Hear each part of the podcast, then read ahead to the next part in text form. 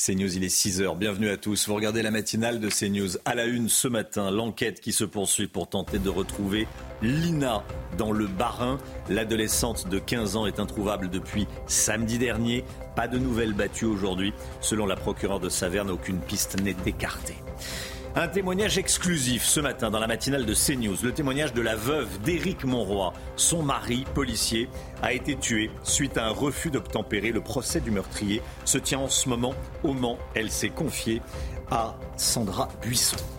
Bruno Le Maire réfléchit à repousser l'interdiction de location des logements passoires thermiques.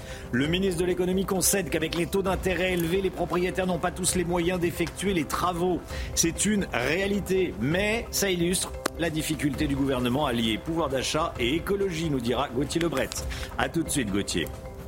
Les ventes de carburant à prix coûtant, il y aura 120 000 opérations dans 4 000 stations-service d'ici la fin de l'année. Qu'est-ce que ça va changer concrètement pour les automobilistes que nous sommes? Le détail avec Lomit Guillot.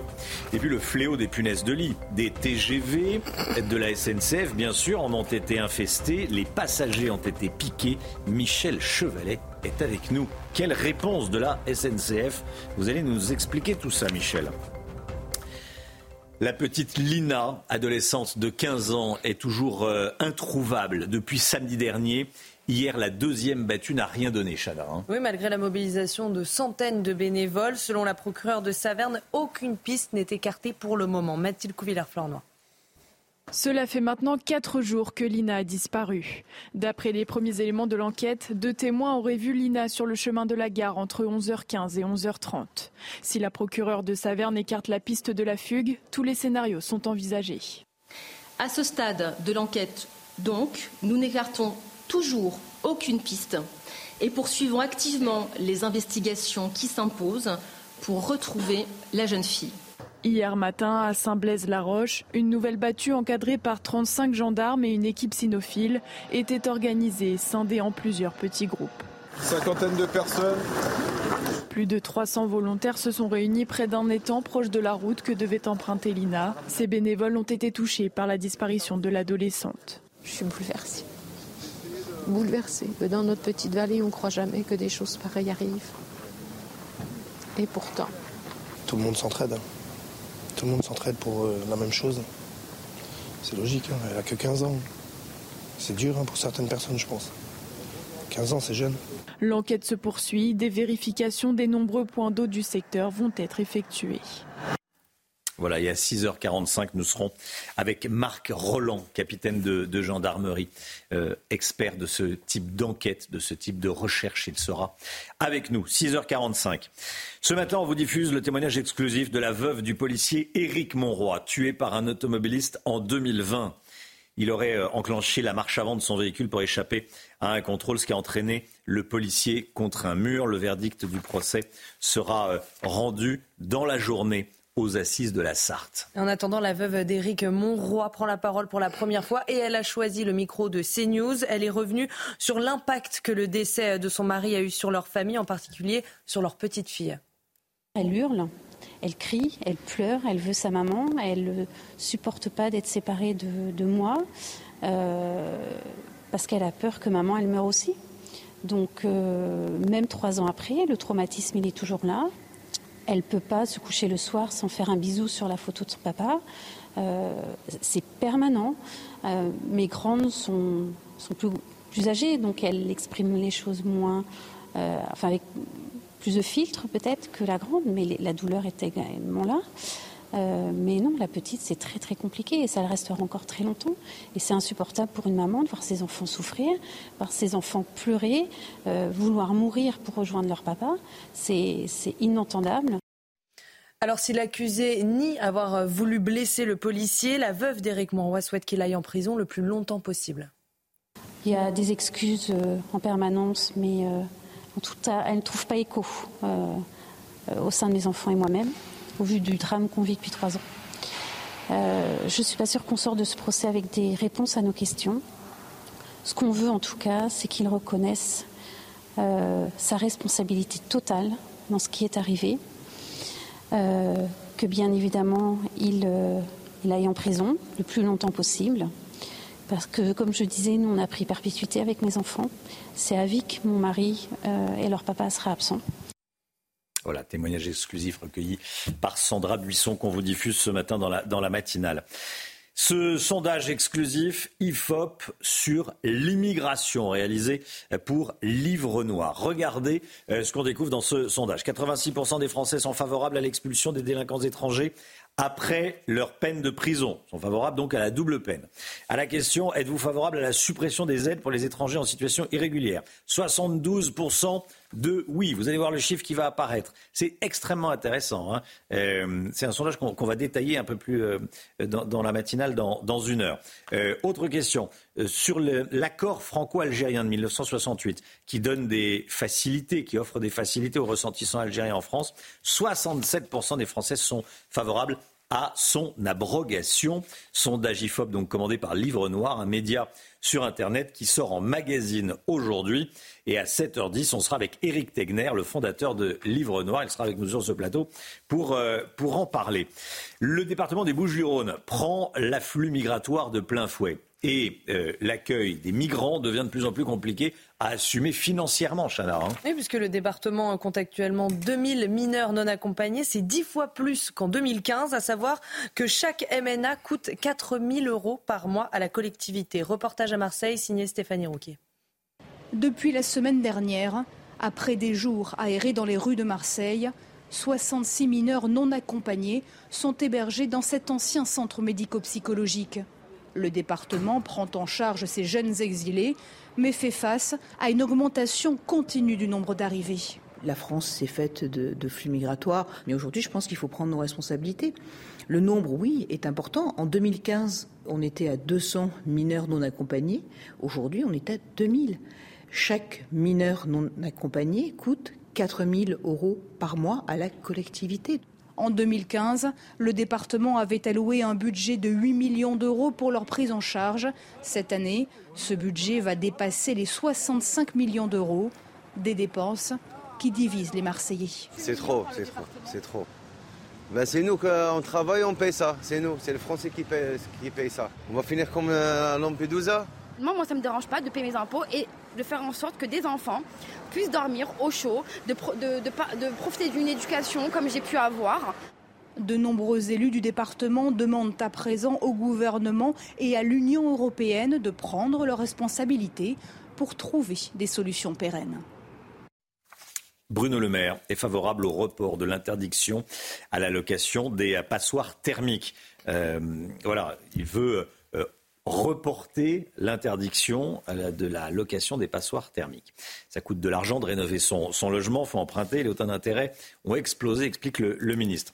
Gauthier Lebret, plus largement, c'est euh, compliqué pour le gouvernement de concilier écologie et pouvoir d'achat. Hein. Oui, et cette semaine est un exemple chimiquement pur. À quelques heures d'intervalle, vous avez Emmanuel Macron qui présente son plan pour la planification écologique, qui dit sa volonté de voir les prix des carburants euh, baisser et qui euh, recule sur l'interdiction des centrales à gaz. Et donc ce matin, Bruno Le Maire, effectivement, dans les colonnes du Parisien, se dit favorable à titre personnel, donc il n'a pas concerté l'entièreté du gouvernement et le président de la République, et donc favorable au report de l'interdiction euh, de la location des passoires thermiques. C'était fixé le 1er janvier 2025. Alors regardez ce que dit très exactement le ministre de l'économie et des finances. Il dit, je considère que tout ce qui a été décidé avant la hausse des taux d'intérêt, puisque vous le disiez Romain, ça coûte de l'argent de rénover son logement, faut emprunter, et les taux d'intérêt ont explosé. Il dit donc ça mérite d'être regardé à nouveau à l'aune de cette crise. Il se dit donc très favorable à un report, sauf que problème, on lui a répondu du côté de la majorité et Pierre Cazeneuve, député Renaissance, se dit très défavorable à ce report. Regardez le tweet de ce député qui dit ne reportons pas nos objectifs, non, accélérons. Donc on voit bien qu'il y a des dissensions du côté de la majorité. Ils étaient déjà, ils se divisaient déjà sur l'immigration. C'est désormais le cas aussi du côté du groupe Renaissance sur l'écologie donc. Merci beaucoup Gauthier Lebret.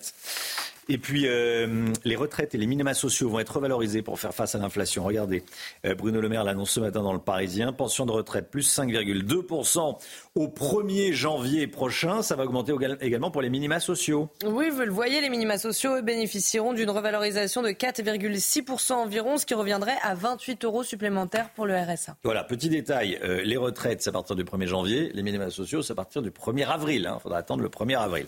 Allez, le sport, tout de suite. Guillaume Filleul. Retrouvez votre programme de choix avec Autosphère, premier distributeur automobile en France. On en parlait hier. Vous n'êtes pas trompé. Antoine Dupont revient un petit peu plus vite que prévu. J'allais dire revient dans le match. En tout cas, revient dans le groupe. Hein, revient chez, chez ses euh, coéquipiers de l'équipe de France. Oui, il revient euh, avec le 15 de France. Effectivement, la bonne nouvelle a été euh, confirmée par William Servat, l'entraîneur des avants du, 15 de France, a indiqué que l'opération du capitaine tricolore s'était très bien passée et qu'il fera donc son retour à l'entraînement dès dimanche. Concernant son retour à la compétition, il y a aussi bon espoir de le voir sur le terrain en cas de quart de finale, comme l'a confié William Servat. On l'écoute.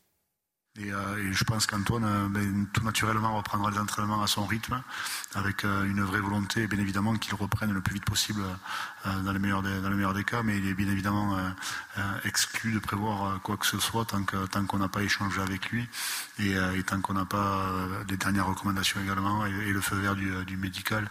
Mais en tout cas, il semblerait qu'Antoine va postuler très rapidement sur les feuilles de l'équipe de France.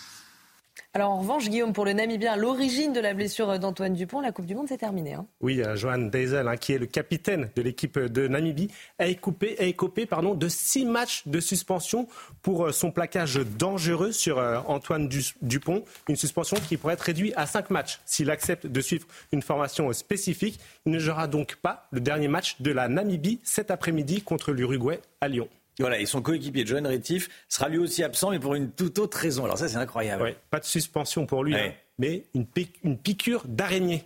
Euh, en effet, le deuxième ligne s'est fait piquer par une araignée au niveau du thorax enfin plutôt du torse, pardon, à l'hôtel de la sélection euh, namibienne à Aix-les-Bains. Cette piqûre a provoqué une. Vous nous donnerez l'adresse hein, pour qu'on n'y aille pas. c'est des araignées, c'est pas les punaises de lit. Oui, c'est vrai. Vous avez raison. Donc cette, piqûre a, provoqué une infection qui l'a contraint à, donc à renoncer euh, au match aussi, euh, lui, contre l'Uruguay cet après-midi. Et c'est évidemment un nouveau coup dur hein, pour cette sélection de Namibie qui a perdu ses trois premiers matchs. Merci Guillaume. Vous avez profité de votre programme de choix avec Autosphère, premier distributeur automobile en France. L'examen de personnalité de l'accusé au procès euh, de l'attentat islamiste de, de Magnanville, suite du procès aujourd'hui. Mohamed Lamine Abérouz a, répondu aux questions de la, Cour hier. L'islam est incompatible avec la France. Selon lui, les valeurs de l'islam sont donc pas compatibles avec la France. Il s'est déclaré lui-même. Il dit Je ne me sens pas français, euh, je suis arabe. Euh, on va en parler dans, un instant. Restez bien avec nous sur CNews. À tout de suite. les déclarations de l'accusé au procès de l'attentat islamiste de Magnanville. Dans un instant, juste après le point info, Chanel Housteau. Les recherches se poursuivent pour tenter de retrouver Lina dans le Bas-Rhin. L'adolescente de 15 ans est introuvable depuis euh, samedi dernier. Hier, la deuxième battue n'a rien donné malgré la mobilisation de centaines de bénévoles. Selon la procureure de Saverne, aucune piste n'est écartée pour le moment. Le plan interministériel de lutte contre le harcèlement scolaire sera dévoilé dans la journée. Piloté par Gabriel Attal, c'est Elisabeth Borne qui en détaillera les contours. Parmi les pistes envisagées, l'utilisation des smartphones et des réseaux sociaux devrait être plus encadrée pour lutter contre le cyberharcèlement. Le téléphone des harceleurs pourrait même être confisqué en cas de harcèlement avéré. Et puis Donald Trump et deux de ses enfants déclarés responsables de fraude financière répétée. C'est ce qu'a déclaré un juge new-yorkais hier soir. Ces fraudes concernent les actifs de la Trump Organization dans les années 2010. Le tribunal doit encore se prononcer sur la sanction, une décision qui met à mal Donald Trump moins d'une semaine avant l'ouverture de son procès civil dans cette affaire. Le procès de l'attentat islamiste de Magnanville, un couple de policiers assassinés par le djihadiste Larossi Abala, son complice présumé, Mohamed Lamine Aberouz, a répondu aux questions de la Cour hier. Il est l'accusé. Il est accusé euh, d'avoir été sur place euh, au moment de l'assassinat des, deux policiers. Écoutez ce qu'il dit. Selon lui, les valeurs de l'islam ne sont pas compatibles avec les valeurs de la France. Après cette déclaration, le président de la Cour lui répond mais pourtant, vous êtes français. Tout dépend de ce que vous entendez par français, selon Mohamed Lamine Abérouz. Euh, pour moi, français, c'est ethnique. Moi, je me considère comme arabe. Mon identité propre, c'est d'être un musulman d'origine arabe. Il a également critiqué les valeurs de la République et notamment euh, l'interdiction du port de l'abaya dans les écoles. Je considère que l'islam est la vérité, le Coran euh, est la vérité. Voilà ce qu'il a dit dans cet examen de, personnalité. Et je voulais qu'on en parle, c'est Célia Barotte qui suit ce, procès, qu'on retrouvera bien sûr, qui le suit pour, euh, pour CNews. Décidément, la SNCF cumule les ennuis, Chana. Hein. oui, après une coupure de courant qui a bloqué euh, des rames euh, le week-end dernier, c'est maintenant la chasse aux punaises de lit. Michel Chevalet, journaliste scientifique pour CNews, est avec nous. Bonjour Michel. Alors ça avait démarré avec les wagons couchettes, maintenant ce sont les TGV qui seraient concernés. Hein. Et eh oui, et l'embarras de la SNCF euh, est très important, et surtout son mutisme quand on les interroge, tout juste ils disent pas ah bon il y a des punaises de lit. Voilà. Alors on va essayer. Vous avez raison, ça a démarré avec ce qu'on appelle les trains de nuit, les couchettes et maintenant les intercités. Et là, il y a eu tout un plan, sinon anti-punaise de nuit. Ça a démarré donc, euh, vous allez le voir, par un traitement d'abord intensif, euh, on va le voir là sur euh, sur, sur DLS, un, un, nettoyage des rames. Elles en avaient bien besoin, croyez-moi. Un traitement intensif, enlever, mettre des pièges à l'intérieur, mettre des gels dans les recoins inaccessibles aux voyageurs, et surtout le fait d'avoir remis à niveau ces rames qui étaient en corail en très mauvais état, ça a amené le démontage des rames et donc ça a permis de vraiment de, bien les nettoyer et le problème est, disons, quasiment résolu. Par contre, apparaît un nouveau problème maintenant. Ah. Eh oui, les TGV inouïs, eh oui, go. Eh oui. Et pourquoi? Parce que ben, parce qu'il y a des voyageurs qui se plaignent de piqûres. Et là, on a dit, bon, dont vous rigolez. Eh non, non, non. Là, l'affaire est très sérieuse et pris très au sérieux. Alors, il y, a un plan, un secret qui est mis en route par la SNCF, euh, euh, qui ne communique pas actuellement là-dessus, qui est un plan anti-punaise de, de, lit. Alors, ça démarre par quoi? Eh bien, vous allez le voir sur ce, sur ce panneau. Voilà, voilà le, le, plan de la SNCF pour les TGV. Mise en place des traitements préventifs comme pour euh, les, intercités. Oui. Mais en cas de signalement, c'est-à-dire des voyageurs disent mais j'ai été piqué, et là on prend très au sérieux, eh bien traitement préventif tous les 15 jours de, des voitures, hmm. contrôle de la rame ensuite toutes les semaines. Et après, et là, quand il y a une présence détectée, c'est-à-dire que les gens les ont vus, les gens, et là c'est beaucoup plus grave, à ce moment-là, il y a la rame est sortie du service commercial, c'est pas petit, c'est toute la rame. Mmh. On fait l'étanchéité de la rame, les portes, les fenêtres, la climatisation, pulvérisation d'intensity, mise en étanchéité, démontage parfois de la rame, c'est-à-dire la moquette, les sièges, vous voyez, ça va très loin, et traitement pendant 3 à 5 jours. La rame est retirée du service. Puis lorsque la rame est remise en service, eh bien, elle va être suivie. Donc, vous voyez, l'affaire est prise très au sérieux affaire prise très au sérieux. Ah, est-ce que ça va, est-ce que c'est suffisant pour rassurer les clients de la SNCF eh, Bien sûr. Euh, c'est une opération parce que vous dites dès que c'est détecté, mais en fait dès que quelqu'un, dès qu'un passager voit une punaise de lit, c'est filmé, ça va sur les réseaux sociaux et alors là ah. c'est parti. Ah bah Donc vous pouvez dire non, la SNCF peut dire qu'elle n'en a pas vu. Euh, c'est compliqué à assumer. Voilà, et ce qui se passe pour la SNCF, euh, il y a bah des interrogations. Hein. Bah bah, là où il y a du monde de rassembler, les mm. autres transports en commun. Vous voyez ce que je veux dire? Vous voyez des punaises de, des punaises de lit dans le métro? Mm. Si vous les ramenez chez vous, après, c'est une catastrophe pour s'en mm. débarrasser. Il y, a, il y, a, des problèmes dans les cinémas déjà. Hein. Oui. Et effectivement, il y a déjà des problèmes dans les cinémas. Allez, vente à prix coûtant. Euh, on a les, les tout derniers chiffres vente à prix coûtant de, l'essence. 120 000 opérations d'ici la fin de l'année, dans 4 000 stations-service. Bon, euh, ça paraît énorme. Est-ce que c'est pas un peu beaucoup de bruit pour rien? Lomique Guillot avec nous dans un instant. À tout de suite. Retrouvez votre programme avec Discount Plomberie, expert en matériel de plomberie sur Internet. Discount Plomberie, la différence, c'est que c'est pas le même prix. Votre programme avec Lesia, assureur d'intérêt général. L'économie avec vous, Lomique Guillot. Lomique, on va parler des prix de l'essence, des prix des carburants. Les représentants des grandes surfaces étaient reçus hier à Matignon par Elisabeth Borne pour parler des prix des carburants. Qu'en est-il euh, sorti de cette rencontre Dites-nous. Honnêtement, euh, Romain, pas grand-chose. Hein. Et pourtant, le gouvernement se félicitait hier soir d'avoir mis la pression sur l'ensemble des professionnels pour obtenir des résultats pour tous les Français. Alors, quels résultats Eh bien, les grandes surfaces se sont toutes engagées à proposer des opérations à prix coûtant jusqu'à la fin de l'année. Dans le détail, Carrefour et Leclerc vont proposer leur carburant à prix coûtant tous les jours à partir de ce vendredi. Casino, Cora et Intermarché, ce sera deux week-ends à prix coûtant par mois jusqu'à la fin de l'année. Et enfin, Système U et Auchan, ce sera du carburant à prix coûtant au moins une fois par mois à minimum jusqu'à la fin de l'année, sachant que euh, ce sont des engagements minimums et que selon les enseignes, euh, ça pourra localement être plus. Au total, le gouvernement a calculé que ça ferait 120 000 opérations à prix coûtant dans 4 000 stations jusqu'à la fin de l'année. 120 000 opérations de com, plutôt, pourrait-on dire. Hein. Alors, oui, concrètement, à quelle remise est-ce qu'on peut s'attendre? Eh C'est là que ça se complique, Romain, parce qu'en réalité, euh, on ne sait pas quelles sont les marges nettes de tous ces distributeurs. C'est un secret absolument allez, aussi bien gardé que l'âge de naissance véritable d'Ariel Dombal. C'est un, on ne peut pas savoir. Euh, de quoi euh, il retourne. Ou que le code nucléaire. Ou que le code nucléaire. que le code nucléaire. Bref, selon les distributeurs, la marge nette serait entre 1 et 7 centimes euh, d'euros par litre, ce qui représente, quand on remet les taxes, à peu près 1 euro par plein de 50 litres. Si on prend la marge la plus basse, on a perdu euh, Gauthier Lebret qui rigole à, ma blague qui n'était pas très drôle, je, m'en excuse.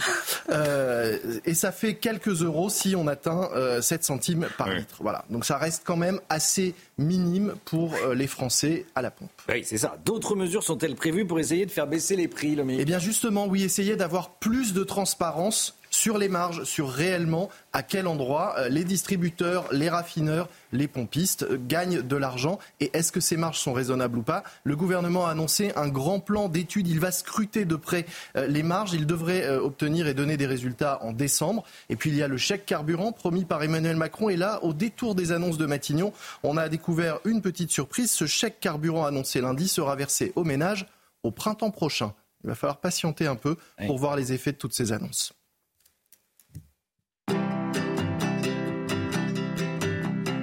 C'était votre programme avec Lesia, assureur d'intérêt général. C'était votre programme avec Discount Plomberie, fournisseur des professionnels de la plomberie et du chauffage sur Internet. Discount Plomberie, la différence, c'est que c'est pas le même prix.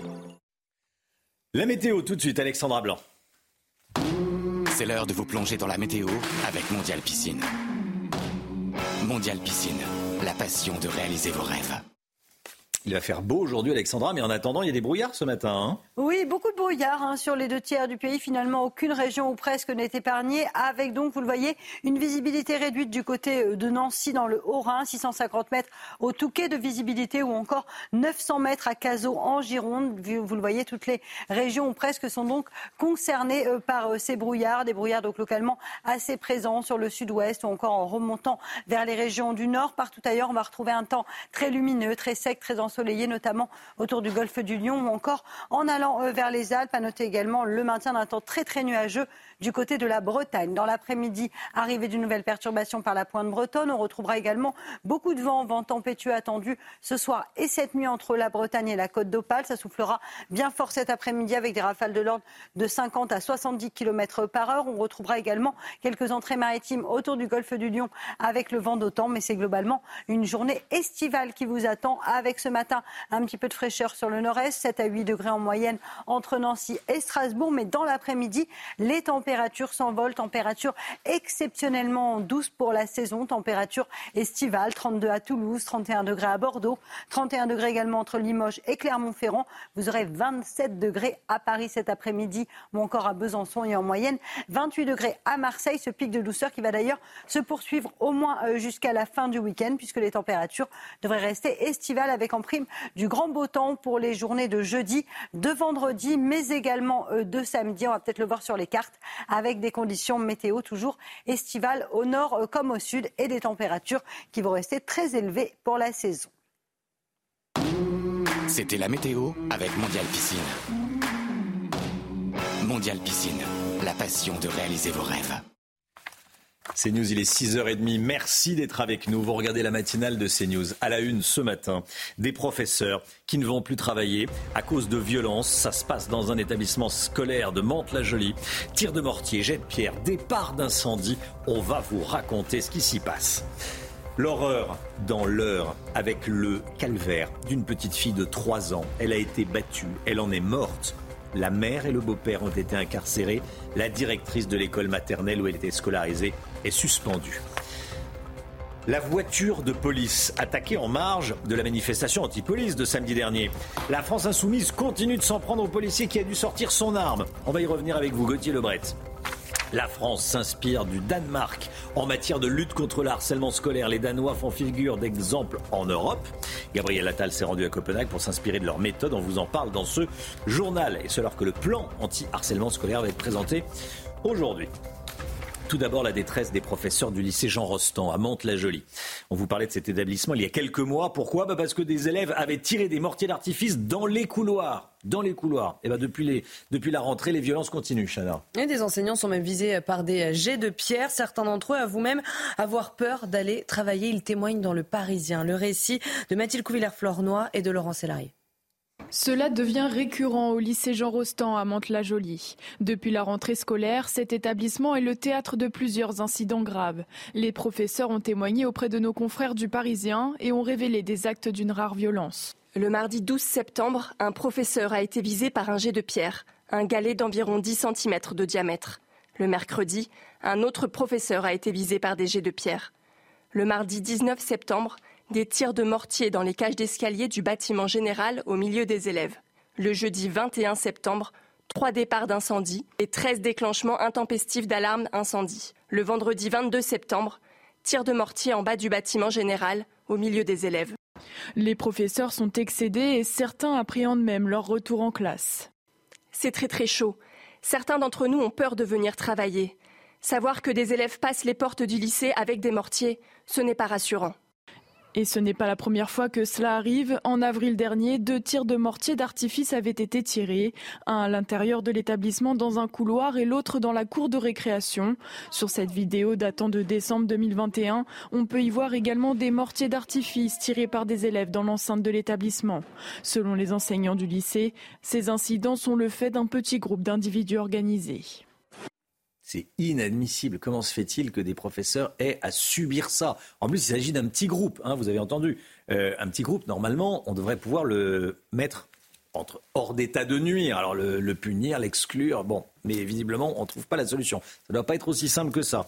Euh, on sera à 8h30 avec Maxime Repère, vice-président du syndicat national des lycées et des euh, collèges. On n'arrive pas à euh, rétablir le calme dans un lycée à Mantes-la-Jolie. On y tire des mortiers d'artifice. On comprend les professeurs, on ne se réveille pas le matin pour aller subir ça au travail.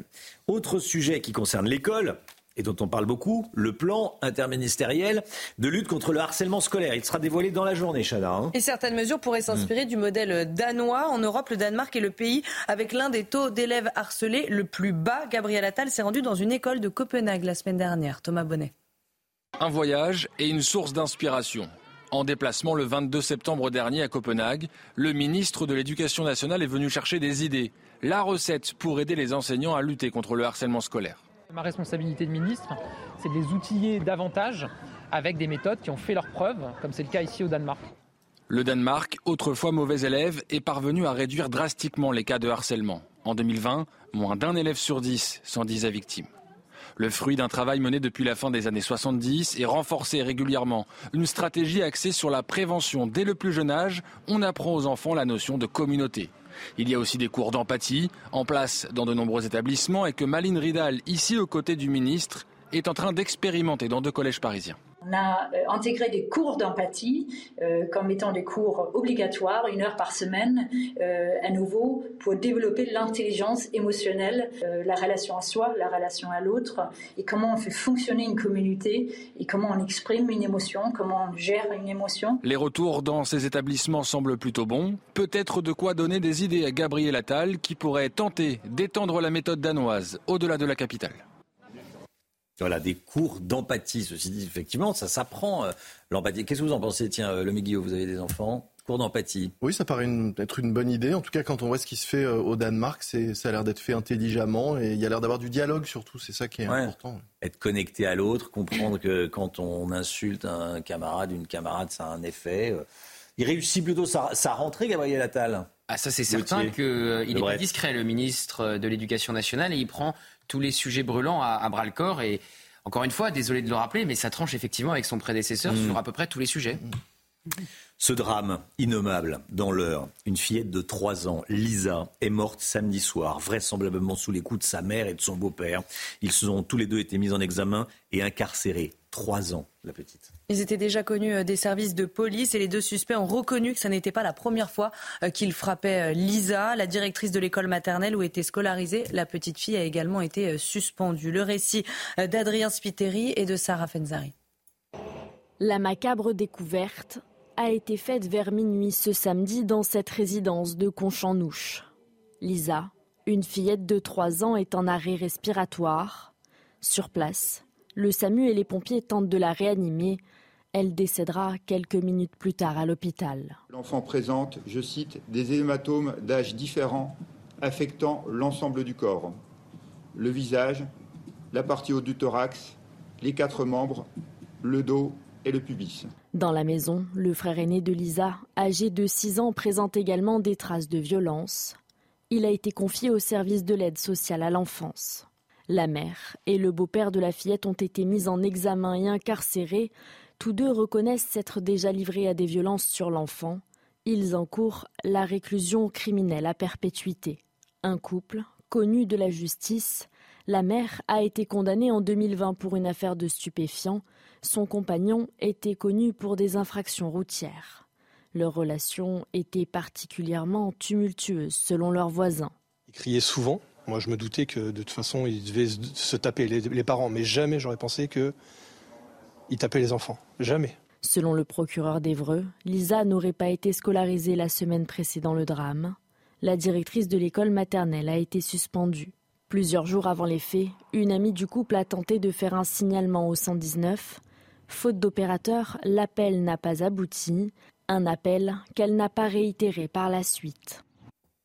Voilà, le 119. Si vous êtes témoin euh, de violences faites aux enfants, vous appelez le 119 et vous rappelez si euh, c'est euh, si c'est occupé, parce que vous avez entendu cette amie de la, famille qui a appelé le 119.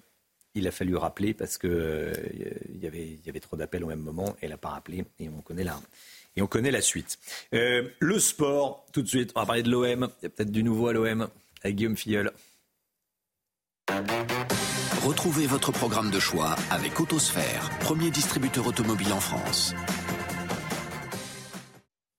L'OM aurait trouvé un nouvel entraîneur? Eh oui, et il s'agirait de Gennaro Gattuso, l'ancien milieu de terrain italien au euh, caractère bien trempé hein, pour, euh, quand il était encore sur les terrains, est attendu aujourd'hui à Marseille et il pourrait même être sur le banc euh, de, l'OM dès samedi soir pour le choc face à Monaco. On rappelle hein, que Gennaro Gattuso a entamé sa carrière de joueur il y a maintenant 10 ans. Et comme vous avez un entraîneur ou de joueur D'entraîneur il y a 10 ans. Et avant, il était effectivement joueur. il a beaucoup joué en Italie avec la sélection italienne.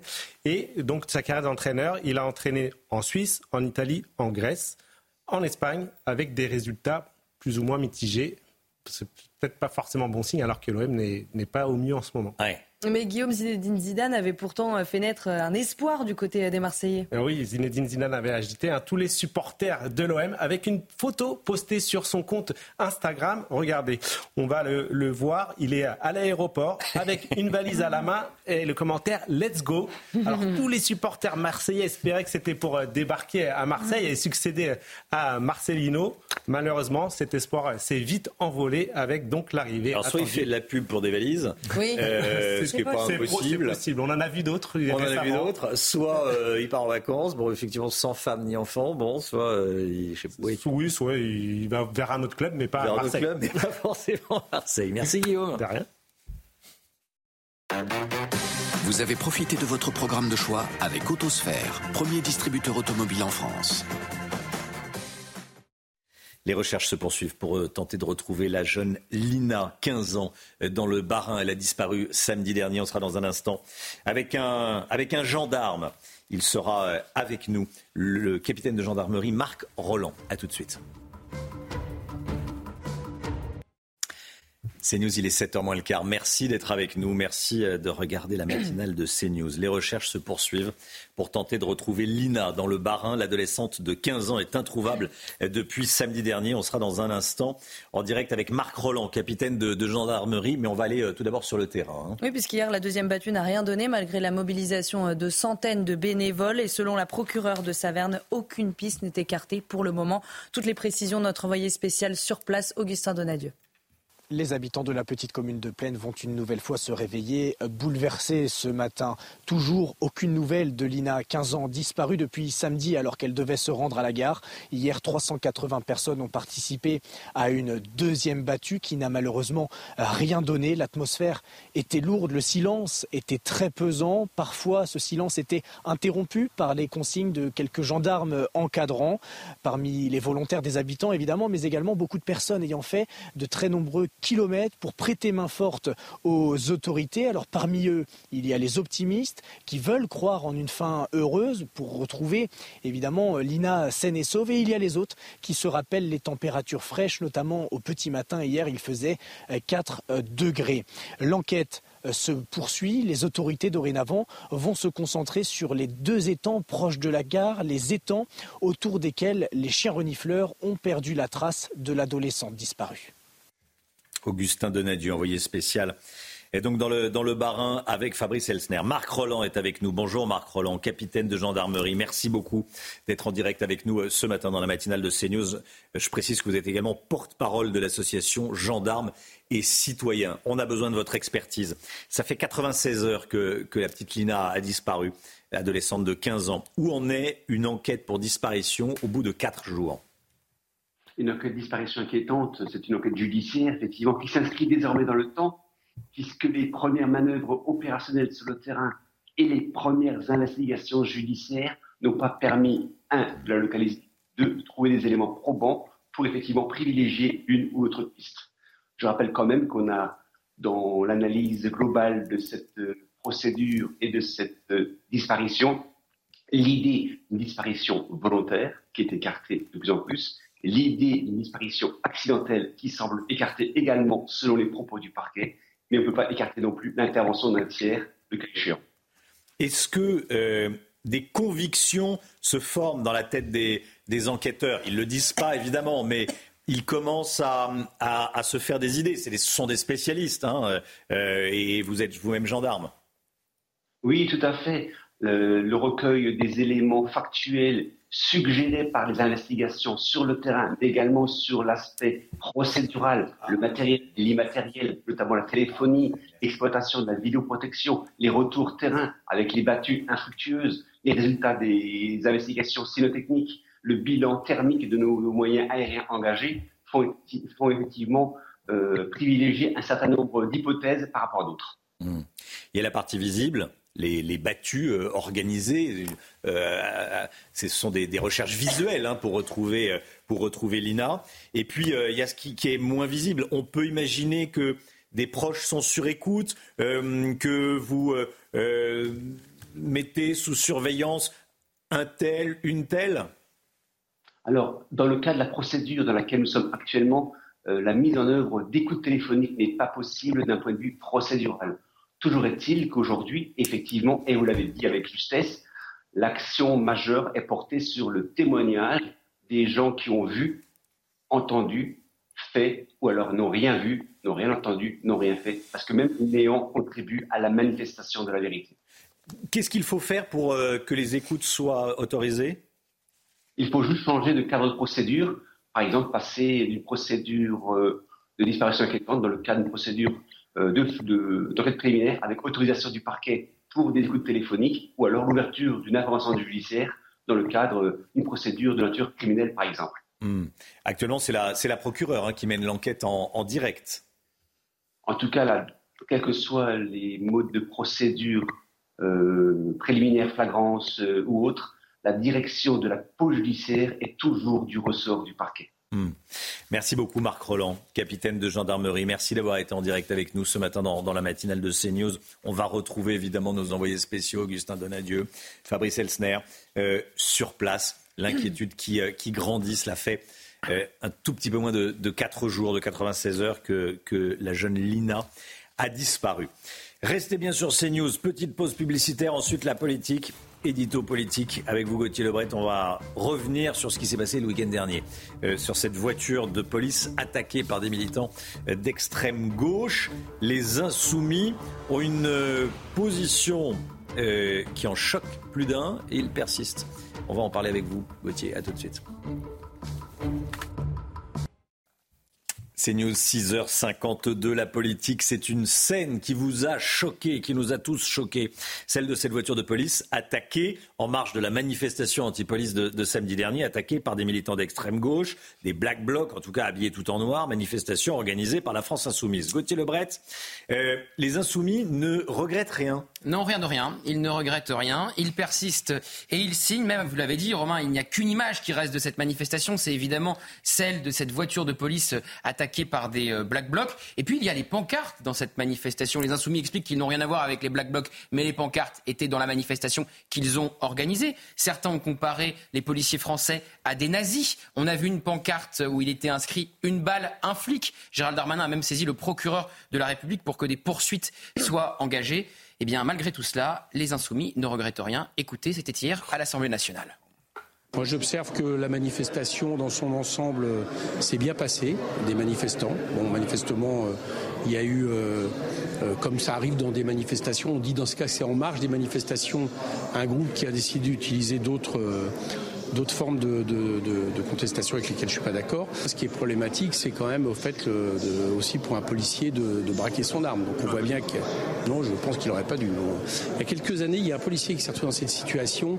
Il faudrait mieux l'étudier euh, dans le 11e arrondissement de Paris et il a réussi à s'en sortir de manière euh, que j'ai toujours saluée à l'époque. Ça n'était pas une manifestation anti-police, loin de là, c'était une manifestation pour une autre police, une police notamment qui ait plus de moyens humains, euh, avec le retour d'une police de proximité notamment, et avec des liens de confiance qui soient rétablis avec la population. Hmm. La manifestation dans son ensemble s'est bien passée, a dit Eric Coquerel, euh, député LFI, président de la commission des. Faut oser le dire. Faut oser le dire. Faut oser le dire, Romain. Alors pour Eric Coquerel, vous l'avez entendu, le problème, non, c'est pas le black bloc avec une barre de fer pour casser la vitre arrière de la voiture de police. Non, le problème, c'est le policier qui sort son arme. Il l'a dit, il n'aurait pas dû le faire, selon euh, le député LFI. En fait, vous inversez la culpabilité, vous inversez la responsabilité. C'est pas de la faute du Black Bloc, non, c'est de la faute euh, du policier. Alors rappelons qu'il n'y aura pas d'enquête administrative. C'était une demande de Gérald Darmanin. On n'enquêtera pas sur ce policier parce que, selon le ministre de l'Intérieur, il a bien fait de sortir son arme et il l'a fait dans les règles. Et puis il y a une rencontre qui a été prévue euh, hier à la préfecture entre le ministre, le préfet de police Laurent Nunez pour féliciter ces quatre policiers. Trois ont été blessés hein, dans ce véhicule.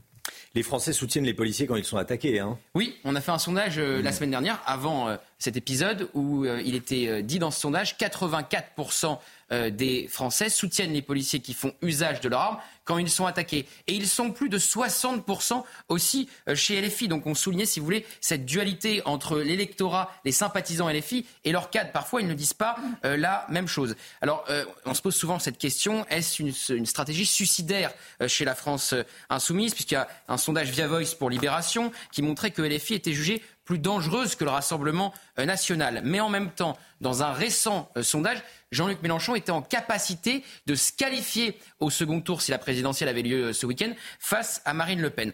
C'est donc un pari sur l'avenir puisque les insoumis ont complètement changé d'électorat, abandonnant les classes ouvrières, les classes populaires, parties chez Marine Le Pen au profit des banlieues. Merci Gauthier. 8h10, soyez là. La grande interview de Sonia Mabrouk qui reçoit ce matin Bruno Retailleau, le président du groupe LR au Sénat. Le président du groupe LR au Sénat, Bruno Retailleau, invité de la, de la matinale. Grande interview sur CNews et sur Europe 1. Tout de suite, c'est la musique. J'allais dire avec Retrouvez votre programme avec Switch. Fournisseur producteur d'énergie qui vous permettrait de faire des économies sur votre facture d'électricité chez Switch.fr. Votre programme avec Groupe Verlaine. Isolation, centrale photovoltaïque et pompe à chaleur. Groupe Verlaine, le climat de confiance. L'instant musique, comme tous les matins, et on vous fait euh, découvrir aujourd'hui une reprise de la chanson célébrissime de Renaud Mistral gagnant. L'artiste Jack rend hommage à sa mère décédée dans un clip euh, en noir et blanc. Une reprise au piano, tout en douceur.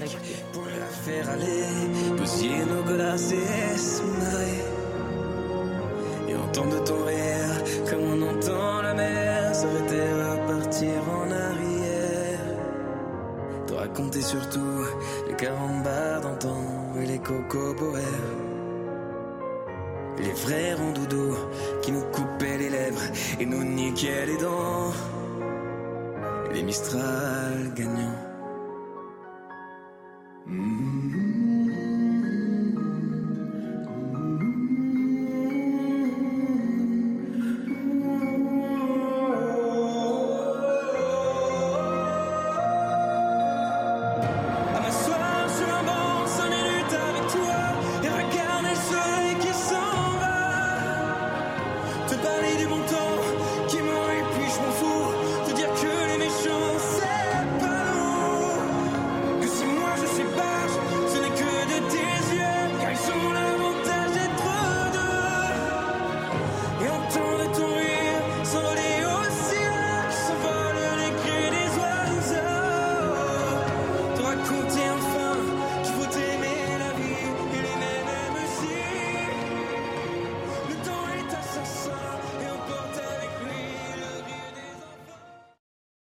C'était votre programme avec Groupe Verlaine. Isolation, centrale photovoltaïque et pompe à chaleur. Groupe Verlaine, le climat de confiance. C'était votre programme avec Switch. Fournisseur producteur d'énergie qui vous permettrait de faire des économies sur votre facture d'électricité chez Switch.fr. Voilà, la reprise de Mistral gagnant. C'est bien repris. Oui, c'est très bien, repris. On aime bien aussi la version originale. On adore la version originale. On adore la version originale. C'est un petit bijou la version originale. C'est un petit bijou. C'est un petit bijou. Mais euh, merci de nous avoir fait découvrir Jack ce matin. Avec plaisir. Avec plaisir. on, le réécoutera euh, un peu avant 8 heures. Allez, la météo tout de suite, Alexandra Blanc. C'est l'heure de vous plonger dans la météo avec Mondial Piscine. Mondial Piscine, la passion de réaliser vos rêves.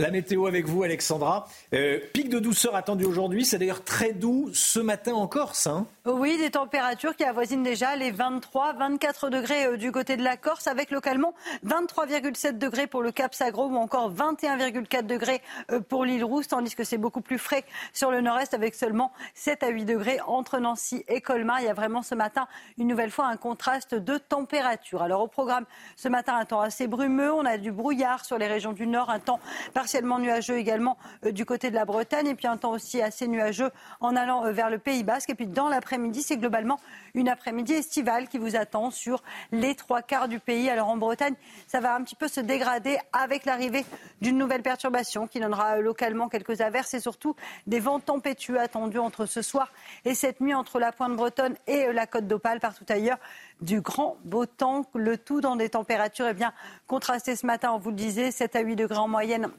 sur le nord-est du pays, localement 14 degrés à Bordeaux ou encore à Toulouse. Et dans l'après-midi, les températures s'envolent. Une fin septembre extrêmement douce avec ces températures en moyenne 6 à 8 degrés au-dessus du normal de saison. Vous aurez 32 degrés à Toulouse cet après-midi, 31 degrés à Limoges, encore à Clermont-Ferrand et 27 degrés à Paris. Température digne d'un mois de juillet, voire même d'un mois d'août, avec donc un temps un petit peu plus laiteux. Hier, on devrait conserver euh, de belles éclaircies pour le bassin parisien aujourd'hui. C'était la météo avec Mondial Piscine. Mondial Piscine, la passion de réaliser vos rêves. CNews, il est 7h. Merci d'être avec nous. Merci d'avoir choisi CNews pour démarrer cette journée. Vous regardez la matinale à la une ce matin. Les recherches se poursuivent pour tenter de retrouver Lina dans le bar. L'adolescente de 15 ans est introuvable depuis samedi dernier. Pas de nouvelles battues prévues aujourd'hui. Selon la procureure de Saverne, aucune piste n'est écartée. Ce matin, on vous dévoile en exclusivité un sondage IFOP sur l'immigration. Il a été commandé pour la sortie du magazine Livre Noir. On sera dans un instant avec Eric Tegner. Bonjour Eric Tegner. Bonjour Vous êtes le, fondateur de Livre Noir et c'est vous qui sortez ce, ce magazine aujourd'hui. On va découvrir votre sondage. Il y a des chiffres chocs. La traque des arrêts de travail non justifiés. Le gouvernement prévoit de durcir les règles et les sanctions pour les fraudeurs. La fraude aux petits arrêts de travail. Comment le gouvernement compte-t-il s'y prendre? Le Mick Guillot nous en dira plus. À tout de suite, le Mick. Et puis ce matin, on va parler des voitures électriques. Emmanuel Macron a promis que les véhicules pourraient être accessibles à partir de 100 euros par mois. Euh, autour de 100 euros par mois. Bon, qu'est-ce qu'on peut avoir pour 100 euros par mois?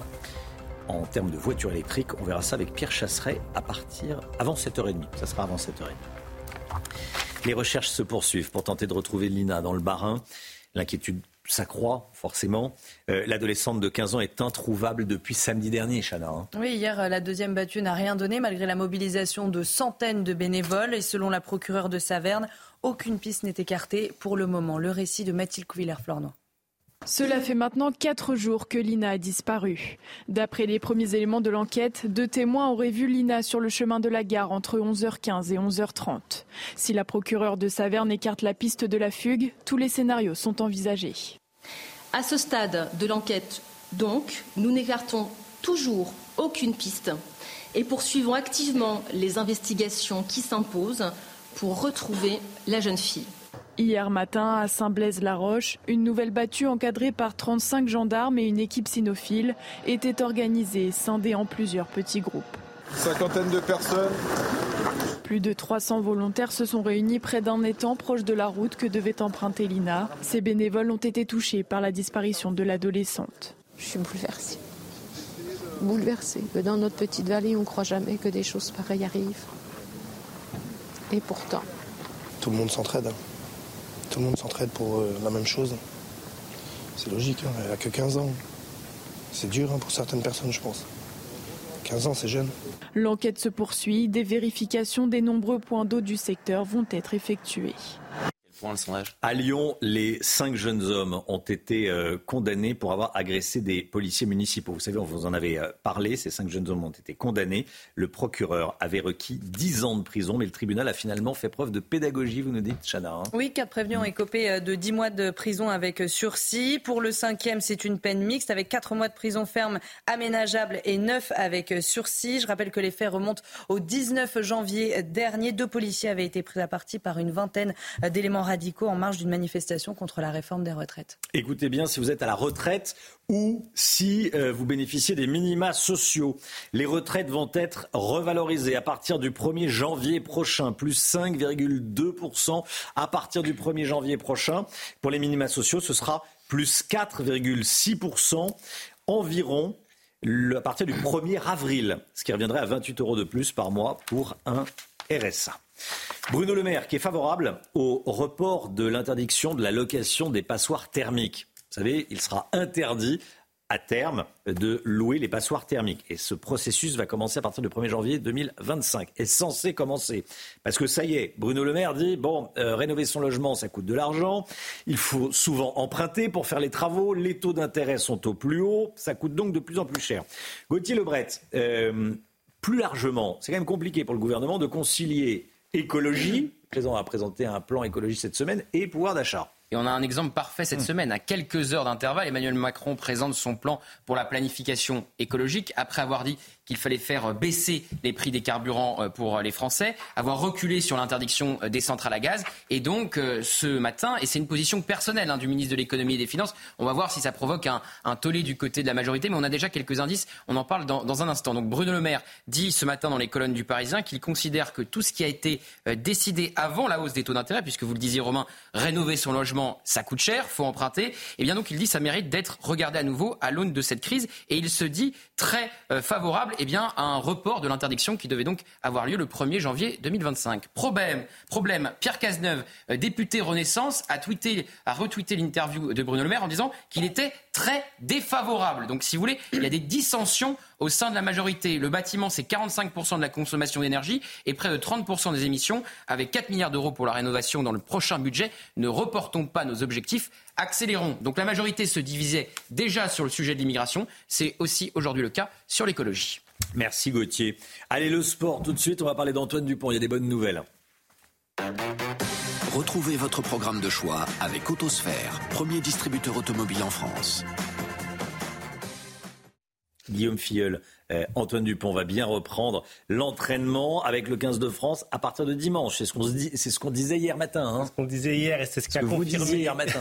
confirmé euh, en fin de journée euh, William Servat, l'entraîneur des avants du 15 de France, a indiqué que l'opération du capitaine de l'équipe de France s'était bien passée et qu'il fera donc son retour à l'entraînement dès dimanche.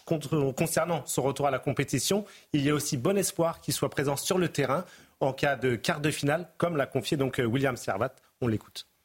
Euh, et, je pense qu'Antoine, euh, ben, tout naturellement, reprendra les entraînements à son rythme, avec une vraie volonté, et bien évidemment qu'il reprenne le plus vite possible dans, le meilleur des, cas, mais il est bien évidemment exclu de prévoir quoi que ce soit tant qu'on n'a pas échangé avec lui, et, tant qu'on n'a pas les dernières recommandations également, et, le feu vert du, médical mais en tout cas, il semblerait qu'Antoine euh, va postuler très rapidement sur les feuilles de l'équipe de France. Alors en revanche, Guillaume, pour le Nabibien, à l'origine de la blessure d'Antoine Dupont, la Coupe du Monde, c'est fini. Hein. Oui, fini pour lui. Hein. C'est fini pour Joan Deisel, qui était le, capitaine, qui est le capitaine de l'équipe de Namibie. Il a écopé de six matchs de suspension pour son plaquage dangereux sur Antoine Dupont. Une suspension qui pourrait être réduite à cinq matchs s'il accepte de suivre une formation spécifique. Il ne jouera donc pas le dernier match de la Namibie cet après-midi contre l'Uruguay à Lyon. Bon, euh, Johan Rétif, son euh, coéquipier, sera également absent, mais pour une toute autre raison. Ouais, pas de suspension pour lui, hein, ni de punaise de lit, mais une piqûre d'araignée. Il Le deuxième ligne s'est en effet piqué, s'est fait piquer par une araignée au niveau du torse à l'hôtel de la sélection namibienne à Aix en Provence, euh, à Aix-les-Bains par contre, Aix-en-Provence, c'est le 15 de France qui est là-bas. Cette piqûre a provoqué une infection qui l'a contraint à renoncer au match contre l'Uruguay une mauvaise nouvelle de plus. Ça va hein, être une pour le- sacrée bestiole quand même. Ouais, ouais. pour que ça s'infecte. Hmm. C'est vaut mieux éviter d'aller dans cet hôtel. Bon, et donc, a priori, il, hein, mais- il peut pas jouer, il peut pas jouer au rugby. Non. Une mauvaise nouvelle hein, pour la Namibie qui a perdu Oui. ses trois premiers matchs et qui sera donc euh, privé de deux joueurs pour, pour ce dernier match. On donnera pas l'adresse de l'hôtel, hein, si vous avez une mauvaise pub. merci, merci Gauthier. Euh, merci euh, Guillaume. Hop. Vous avez profité de votre programme de choix avec Autosphère, premier distributeur automobile en France. Restez bien avec nous dans un instant. On va vous dévoiler un sondage IFOP sur l'immigration réalisé par euh, l'Institut IFOP pour Livre Noir, dont vous êtes le patron, Eric Tegner. Livre Noir, c'est un, site internet et ça devient un magazine papier qui sort aujourd'hui. On va découvrir ce, sondage, puis vous allez nous parler de votre, votre magazine. Restez bien avec nous euh, sur CNews. À tout de suite. CNews 7h11, merci d'être avec nous. Éric Tegner est sur le plateau. Bonjour Éric Tegner. Bonjour Romain. Vous êtes fondateur de Livre Noir. C'est un site internet, un compte Twitter et ça devient un magazine. Le magazine euh, sort euh, aujourd'hui ou demain. Vous allez le trouver. Voici la, la une Immigration, réagir ou périr avec Éric Zemmour, Jordan Bardella et David euh, Lisnard. Voilà la une de, euh, de, de Livre Noir. Et euh, à l'occasion de la sortie du, magazine, vous publiez un sondage qu'on dévoile ce matin. Sondage IFOP réalisé euh, autour du thème de l'immigration. Bon, il y a énormément de chiffres, c'est très intéressant, et on va, on a choisi quelques propositions qui ont été testées, hein, que vous avez décidé de tester. Expulser les délinquants étrangers après leur peine de prison. C'est en réalité la double peine. Euh, 86% des Français y sont favorables. Ça, c'est euh, massif comme, euh, comme réponse. Hein. Oui, exactement. En fait, on a choisi de justement de sonder les Français sur un ensemble de propositions qui sont des Mhm. propositions fortes. Et celle-ci dont vous parlez, l'expulsion des délinquants étrangers à l'issue de leur peine de prison, est doublement intéressante. D'abord par son chiffre de 86%, qui est considérable, mais surtout parce que ça rassemble l'ensemble du spectre euh, de, de- de la droite et de la gauche aujourd'hui. Parce qu'on dit souvent qu'en fait, euh, il y a un clivage gauche-droite sur la question de l'immigration. Eh bien, pas sur cette proposition, parce que chez les électeurs de la France insoumise, ils le soutiennent à hauteur de 63%. Chez Europe Écologie Les Verts, on a même à 83%. D'ailleurs, on découvre dans tous ces sondages qu'en fait, Mmh. Europe Écologie Les Verts sont les plus à droite du spectre euh, à gauche. Donc ça, c'est- c'est intéressant. Et que Renaissance lui-même est à 96%. Vous savez, ce qui est intéressant dans l'ensemble des propositions, il y en a d'autres aussi, sur limiter la délivrance des visas aux pays qui refusent de récupérer les illégaux qui sont venus chez nous, qui sont euh, ciblés par ce qu'on appelle les OQTF, c'est que l'électorat de Renaissance les soutient à 80, parfois 90%. Vous savez, on dit souvent, vous en parliez justement tout à l'heure, que la majorité présidentielle aujourd'hui est divisée sur la question de l'immigration.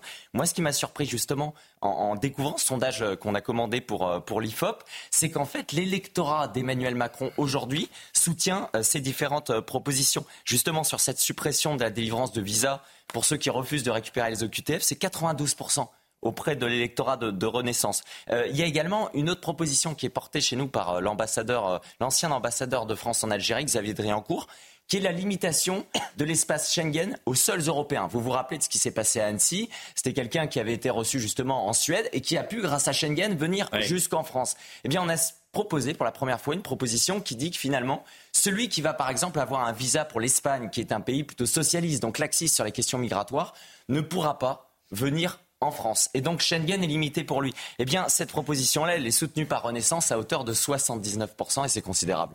72% des Français favorables à la fin des aides versées aux immigrés en situation irrégulière, 67% favorables à la suppression des accords franco-algériens de 1968, qui sont favorables aux, aux Algériens pour euh, qu'ils viennent s'installer euh, en France. Comment vous l'expliquez, vous, ce- cette sorte de consensus, euh, cette espèce de, de consensus des, des- des Français à, à taper un peu du poing sur la table? C'est comme ça que je, je résumerai votre, les résultats de votre sondage. Alors ça montre justement qu'il y a un peu la fin du clivage droite-gauche euh, sur cette, sur Mhm. cette question-là.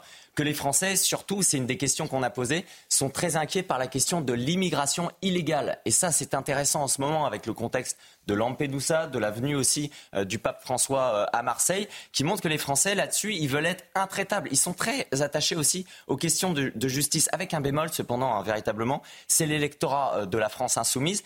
Et un point que je tiens quand même à mettre en avant, parce que politiquement c'est intéressant, c'est que pour le coup, il y a une seule mesure, l'axis d'un point de vue migratoire, qui est large dans l'opinion, c'est celle de la régularisation des clandestins pour les métiers en tension. Vous savez, aujourd'hui, on dit que la majorité présidentielle doit faire un accord avec LR sur la question de, de la loi immigration, mais le problème, c'est cette question-là. Eh bien, cette proposition, elle est soutenue par les Français à 68%, et que même chez LR, 56% le soutiennent. C'est assez rare que la base, en fait, des LR soit finalement plus laxiste euh, que, que mmh. les patrons, mais ça veut dire qu'en revanche, la droite là-dessus a perdu la bataille de l'opinion parce que aussi c'est une autre chose qu'on voit dans ce sondage, c'est que l'aspect socio-économique de l'immigration aujourd'hui est beaucoup moins important les gens sont beaucoup plus attachés justement à la question culturelle. Donc quand ça touche aux questions d'économie, ils sont prêts justement à accepter ce genre de choses. Comment se positionnent les, différents partis de, droite sur, sur, ces, sur ces sujets? Il y a de vraies différences ou pas? Non, c'est-à-dire qu'il y a un consensus hein, qui se règle clairement. Vous êtes favorable à l'union des droites Les républicains, nous on partage le fait qu'il y a un socle commun au niveau de différents partis euh, politiques. Marine Le Pen et, les LR. Sur la question migratoire, clairement avec quelque chose d'amusant aussi, c'est qu'en fait, les républicains sont l'électorat le plus radical sur cette, euh, sur cette question-là, même plus radical que Reconquête. Hmm. Sur la question de la suppression euh, des aides sociales, LR est à 99%, Reconquête est à 89%, mais c'est certain qu'il y a, a là-dessus un rassemblement et que, en revanche, au sein de l'électorat LR, la personnalité politique, puisqu'on a testé les personnalités on va regarder, politiques. On va regarder qui serait le plus à même de régler ces problèmes? Euh, Marine Le Pen arrive en tête, suivie de près, j'avoue que j'ai été étonné, euh, par, euh, par Édouard Philippe. Exactement, on est à 38% pour Marine Le Pen, 37% pour Édouard Philippe, mais avec quelque chose d'amusant c'est qu'en fait, lorsque vous regardez le chiffre de la confiance auprès de l'électorat LR, pour que j'en parle, parce qu'Edouard Philippe vient de la famille politique des Républicains, hmm. et il veut justement être le candidat aussi de la droite. Et eh bien là-dessus, Marine Le Pen est largement en tête. Elle est à 62%, alors qu'Edouard Philippe est en dessous de 50%, c'est-à-dire il est à 47%. Il est d'ailleurs derrière Gérald Darmanin, donc il a une confiance à gauche, mais pas totalement à droite. Mais ce qui frappe également, c'est qu'il y a quand même une majorité de Français qui font confiance à personne. Là, 61% pour Marine Le Pen, c'est le, c'est le, le mini, enfin, c'est le, le, moins pire.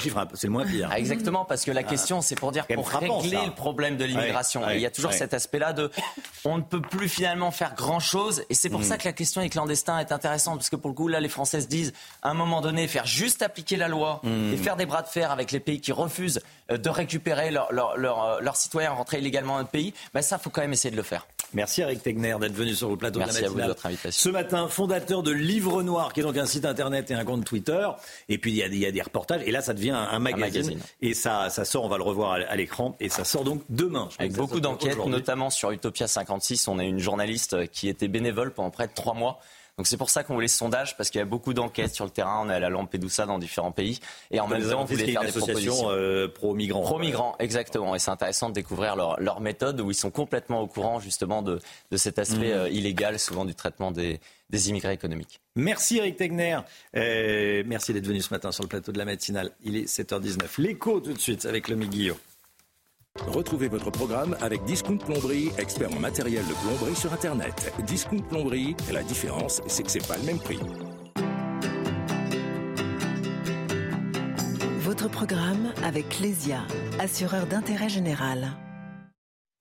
On va parler des arrêts maladie, des petits arrêts maladie. Avec le budget 2024 de la sécurité sociale présenté ce matin en Conseil des ministres, le gouvernement semble vouloir s'attaquer aux arrêts de travail indus. De quelle façon?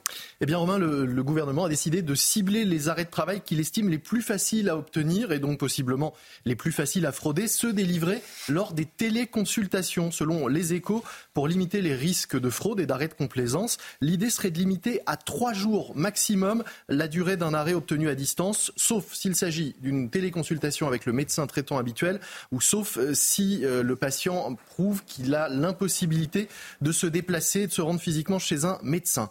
Autre mesure, le gouvernement voudrait désormais refuser la prise en charge des médicaments prescrits par chat et SMS. Là, j'avoue, je ne savais même pas que c'était possible. Ah oui, oui, oui. Par chat ou SMS Oui, des consultations, on ne parle même pas aux médecins. Donc là, il n'y aurait plus de remboursement des médicaments prescrits de cette façon-là. Pourquoi cette limite de trois jours? Eh bien parce que le gouvernement estime que si l'état de santé du patient ne s'améliore pas après trois jours ou s'il s'aggrave, alors il doit être vu physiquement par un médecin, ça se comprend, mais c'est aussi et surtout parce que l'année dernière, le gouvernement avait voulu totalement interdire les arrêts de travail délivrés par téléconsultation, euh, sauf s'il s'agissait à nouveau du médecin euh, traitant. Mais là, le Conseil constitutionnel avait retoqué cette mesure au prétexte que ce n'est pas parce qu'un arrêt de travail est prescrit à distance qu'il n'est pas justifié. Là, En mettant cette limite de trois jours, la mesure devrait cette fois-ci passer. Parce que euh, quel est le coût des arrêts de travail? Ça, coûte une fortune. Eh il est colossal, 14 hein. milliards d'euros hors arrêt liés au Covid en 2022 et surtout mmh. en hausse de 8% sur un an. Alors une partie de la hausse s'explique euh, du fait du vieillissement de la population, mais ce n'est pas la seule raison. Une autre raison, c'est on pense qu'il y a une sorte de, de facilité, d'habitude prise de s'arrêter, sans doute avec le, le, Covid où les arrêts étaient euh, automatiques. Et c'est cette fameuse, cette nouvelle habitude, coûteuse habitude de l'arrêt facile, voire de complaisance, que le gouvernement voudrait sacher chasser avec des mesures donc euh, plus restrictives euh, qui seront accompagnées d'un renforcement des contrôles, contrôle auprès des patients, contrôle auprès des médecins aussi les plus euh, prescripteurs. Reste à savoir quels moyens de contrôle justement seront mis en œuvre parce que vouloir renforcer les sanctions, c'est bien, les faire appliquer, ce serait mieux. C'était votre programme avec Clésia assureur d'intérêt général. C'était votre programme avec Discount Plomberie, fournisseur des professionnels de la plomberie et du chauffage sur Internet. Discount Plomberie, la différence, c'est que c'est pas le même prix. Oui, c'est la lutte. Le gouvernement veut lutter contre les petits arrêts maladie. Je, je me réveille, je me sens un peu, un peu fatigué. Tiens, je viens pas, je viens pas travailler. Sauf qu'il y, a toujours quelqu'un qui paye hein, au final. Mm. toujours quelqu'un L'employeur ou la Sécu. L'employeur, oui, ou la, euh, Sécu. Bon, euh, dans un instant, les voitures, les voitures électriques à 100 euros. Où est-ce qu'on en est Vous savez, 100 euros par mois. Bonne, mauvaise idée. Euh, qu'est-ce qu'on peut avoir pour 100 euros par mois Toutes les réponses à ces questions avec Pierre Chasseret dans un instant, juste après la petite pause pub. À tout de suite.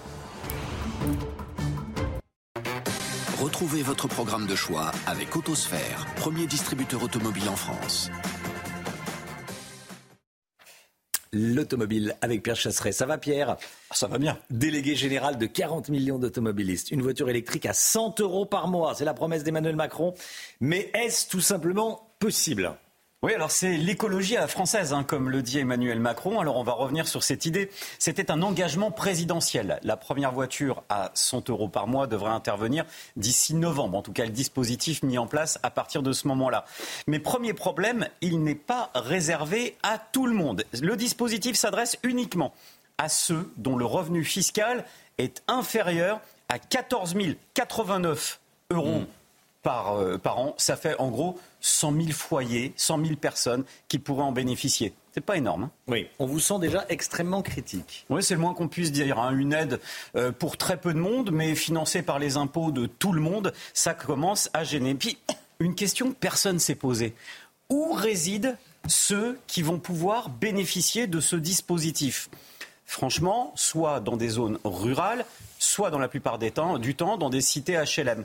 Euh, pas de prise directement sur les parkings lorsque vous habitez le 12e étage d'une cité HLM. Ou alors, il va falloir lancer des câbles de 30 mètres par la fenêtre. Mmh. Je pense qu'à la fin, ça risque de faire assez vite des nœuds. Donc, on pense aussi hmm. à, tout ce qui est sous-dimensionné, Romain, en termes d'électrification. Si vous prenez un câble de 30 mètres pour le jeter et le risque de feu électrique, lorsqu'il y aura un feu électrique, on fait quoi? Voilà le premier écueil. On ne s'est même pas posé la question d'où résident ceux qui pourraient bénéficier du dispositif? Bon, je ne sais pas si beaucoup de gens. Euh, non, on jette pas des câbles de 30 mètres, évidemment. Mais c'est vrai que euh, dans les copropriétés, il y a une obligation à euh, électrifier les, parkings. Hein, les, voilà.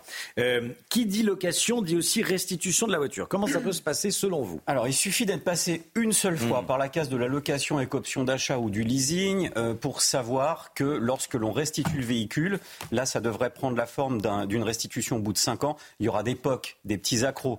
Tout cela, ce sera à la charge de qui? De celui à qui on loue la voiture. Donc celui qu'on a enfermé dans le leasing social à 100 euros par mois. Est-ce qu'il pourra payer? Est-ce qu'il sera solvable? Qu'est-ce qui se passera s'il perd son emploi entre les deux? Qui paiera? La collectivité? Encore? Bref, si je résume, alors on va faire simple. On propose un crédit à une personne très peu fortunée qui ne pourra peut-être pas l'assumer. On l'enferme dans une précarité avec une mensualité qu'il ne pourra peut-être même pas honorer. On le condamne à des frais de remise en état importants à la restitution du véhicule. On n'a rien à lui proposer pour charger la voiture. C'est peut-être ça qu'on appelle l'écologie à la française. Bon, visiblement, vous n'êtes pas, vous êtes pas, vous êtes pas séduit par, euh, par l'idée. Effectivement, on va, on va, on va suivre, hein, on va voir. Voiture à la... Donc vous, vous répondez mauvaise idée. Ah, je dis droit dans le mur à 80 km/h. Merci Pierre Chasseret. Vous avez profité de votre programme de choix avec Autosphère, premier distributeur automobile en France. Le temps, Alexandra Blanc a de bonnes nouvelles à nous annoncer. C'est l'heure de vous plonger dans la météo avec Mondial Piscine. Mondial Piscine, la passion de réaliser vos rêves. Il va faire beau et chaud aujourd'hui, Alexandra Blanc. Hein oui, Romain, en effet, des conditions météo de nouveau estivales avec des températures qui vont euh, s'envoler. Côté ciel, le temps reste clément euh, ce matin. On retrouve néanmoins un petit peu de brouillard en allant vers le sud-ouest ou encore un temps assez nuageux du côté de la Bretagne. Et puis dans l'après-midi, du grand beau temps sur les trois quarts du pays avec néanmoins un temps un petit peu plus maussade, un petit peu plus mitigé euh, sur la pointe bretonne avec l'arrivée d'une nouvelle perturbation. Attention également au vent tempétueux ce soir et cette nuit entre la Bretagne et la côte d'Opale partout ailleurs du grand beau temps, une journée estivale en perspective avec des températures qui ce matin restent très douces avec en moyenne 14 degrés le long de la Garonne ou encore déjà 19 degrés à Nice. Et dans l'après-midi les températures vont tout simplement s'envoler, température digne d'un mois d'août, 32 degrés à Toulouse, 31 degrés à Bordeaux, 31 degrés également à Limoges ou encore à Clermont-Ferrand, vous aurez 27 degrés à Paris et en moyenne 29 degrés pour le Puy-en-Velay, températures qui vont rester très élevées au moins jusqu'à dimanche. C'était la météo avec Mondial Piscine.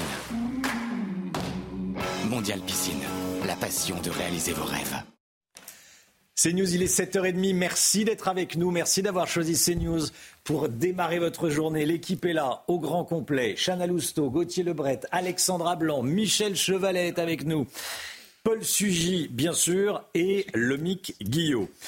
Des professeurs qui ne vont plus travailler. Pourquoi? À cause de violences dans un établissement scolaire de Mantes-la-Jolie, le lycée Jean Rostand, tir de mortier, jet de pierre, départ d'incendie. On va vous raconter ce qui s'y passe. L'horreur dans le département de l'Eure, avec le calvaire d'une petite fille de 3 ans. Elle a été battue. Elle en est morte.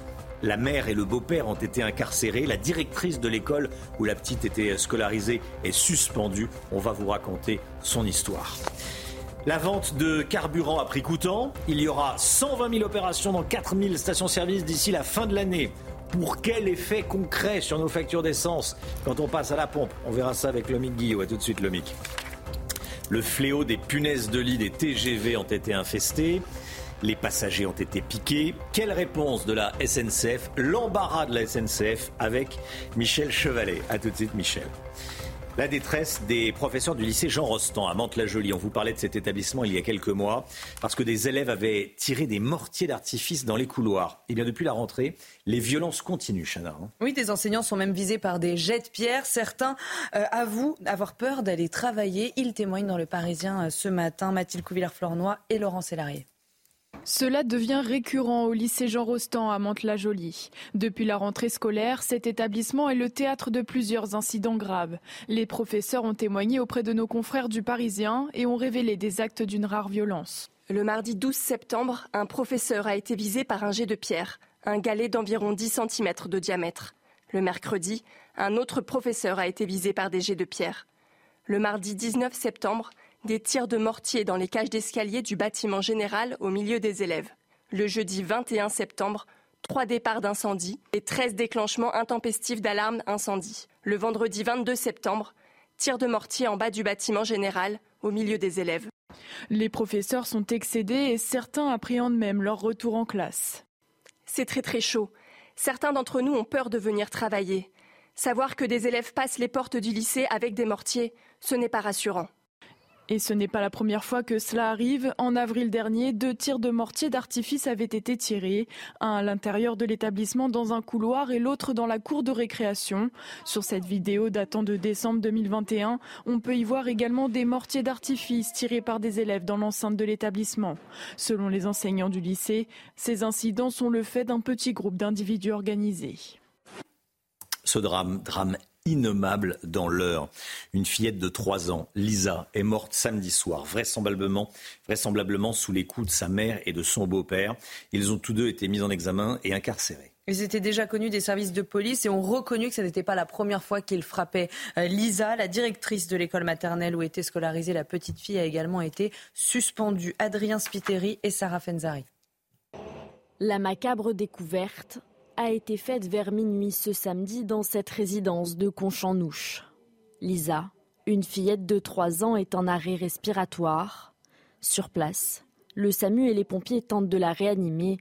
Elle décédera quelques minutes plus tard à l'hôpital. L'enfant présente, je cite, des hématomes d'âge différents affectant l'ensemble du corps. Le visage, la partie haute du thorax, les quatre membres, le dos et le pubis. Dans la maison, le frère aîné de Lisa, âgé de 6 ans, présente également des traces de violence.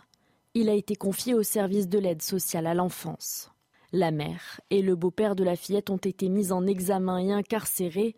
Tous deux reconnaissent s'être déjà livrés à des violences sur l'enfant. Ils encourent la réclusion criminelle à perpétuité. Un couple, connu de la justice, la mère a été condamnée en 2020 pour une affaire de stupéfiants. Son compagnon était connu pour des infractions routières. Leur relation était particulièrement tumultueuse selon leurs voisins. Ils criaient souvent. Moi, je me doutais que de toute façon, ils devaient se taper les, parents. Mais jamais j'aurais pensé qu'ils tapaient les enfants. Jamais. Selon le procureur d'Evreux, Lisa n'aurait pas été scolarisée la semaine précédant le drame. La directrice de l'école maternelle a été suspendue. Plusieurs jours avant les faits, une amie du couple a tenté de faire un signalement au 119. Faute d'opérateur, l'appel n'a pas abouti. Un appel qu'elle n'a pas réitéré. Le procès de l'attentat islamiste de Magnanville où un couple de policiers a été assassiné par le djihadiste Larossi Abala. Son complice présumé, Mohamed Lamine Aberouz, a répondu aux questions de la Cour hier. Il est accusé est soupçonné euh, d'avoir été sur place au moment euh, de cet assassinat commis par un, par un islamiste. Écoutez ce qu'il a, a dit. Selon l'accusé, les valeurs de l'islam ne sont pas compatibles avec les valeurs de la France. Il l'a dit hier. Après cette déclaration, le président de la Cour lui répond Mais pourtant, vous êtes français. Tout dépend de ce que vous entendez par français. Euh, pour moi, français, c'est ethnique. Moi, je me considère comme arabe. Mon identité propre, c'est d'être un musulman d'origine arabe. Il a également critiqué les valeurs de la République euh, et notamment l'interdiction du port de la baya dans les écoles. Je considère que l'islam est la vérité, le Coran est la vérité. Voilà ce qu'on pouvait dire donc de l'examen de la personnalité de Mohamed Lamine Aberouz. Euh, c'est Célia Barotte qui suit ce procès pour, euh, pour CNews.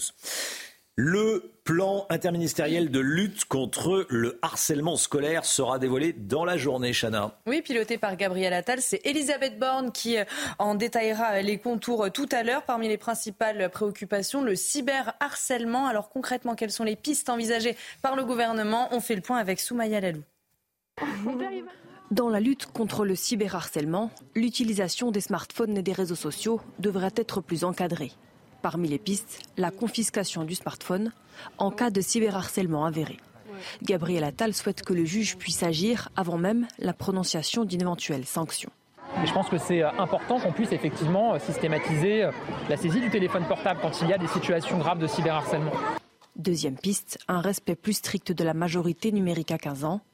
Pour renforcer ce texte, le ministre de l'Éducation compte définir avec les plateformes les modalités techniques afin de vérifier l'âge des internautes tout en protégeant leurs données personnelles. Les jeunes utilisateurs passeraient ainsi par EduConnect. Il s'agit d'un service d'authentification nationale dont disposent les élèves et qui permet d'attester de leur âge. Troisième piste, un couvre-feu numérique de 18h à 8h.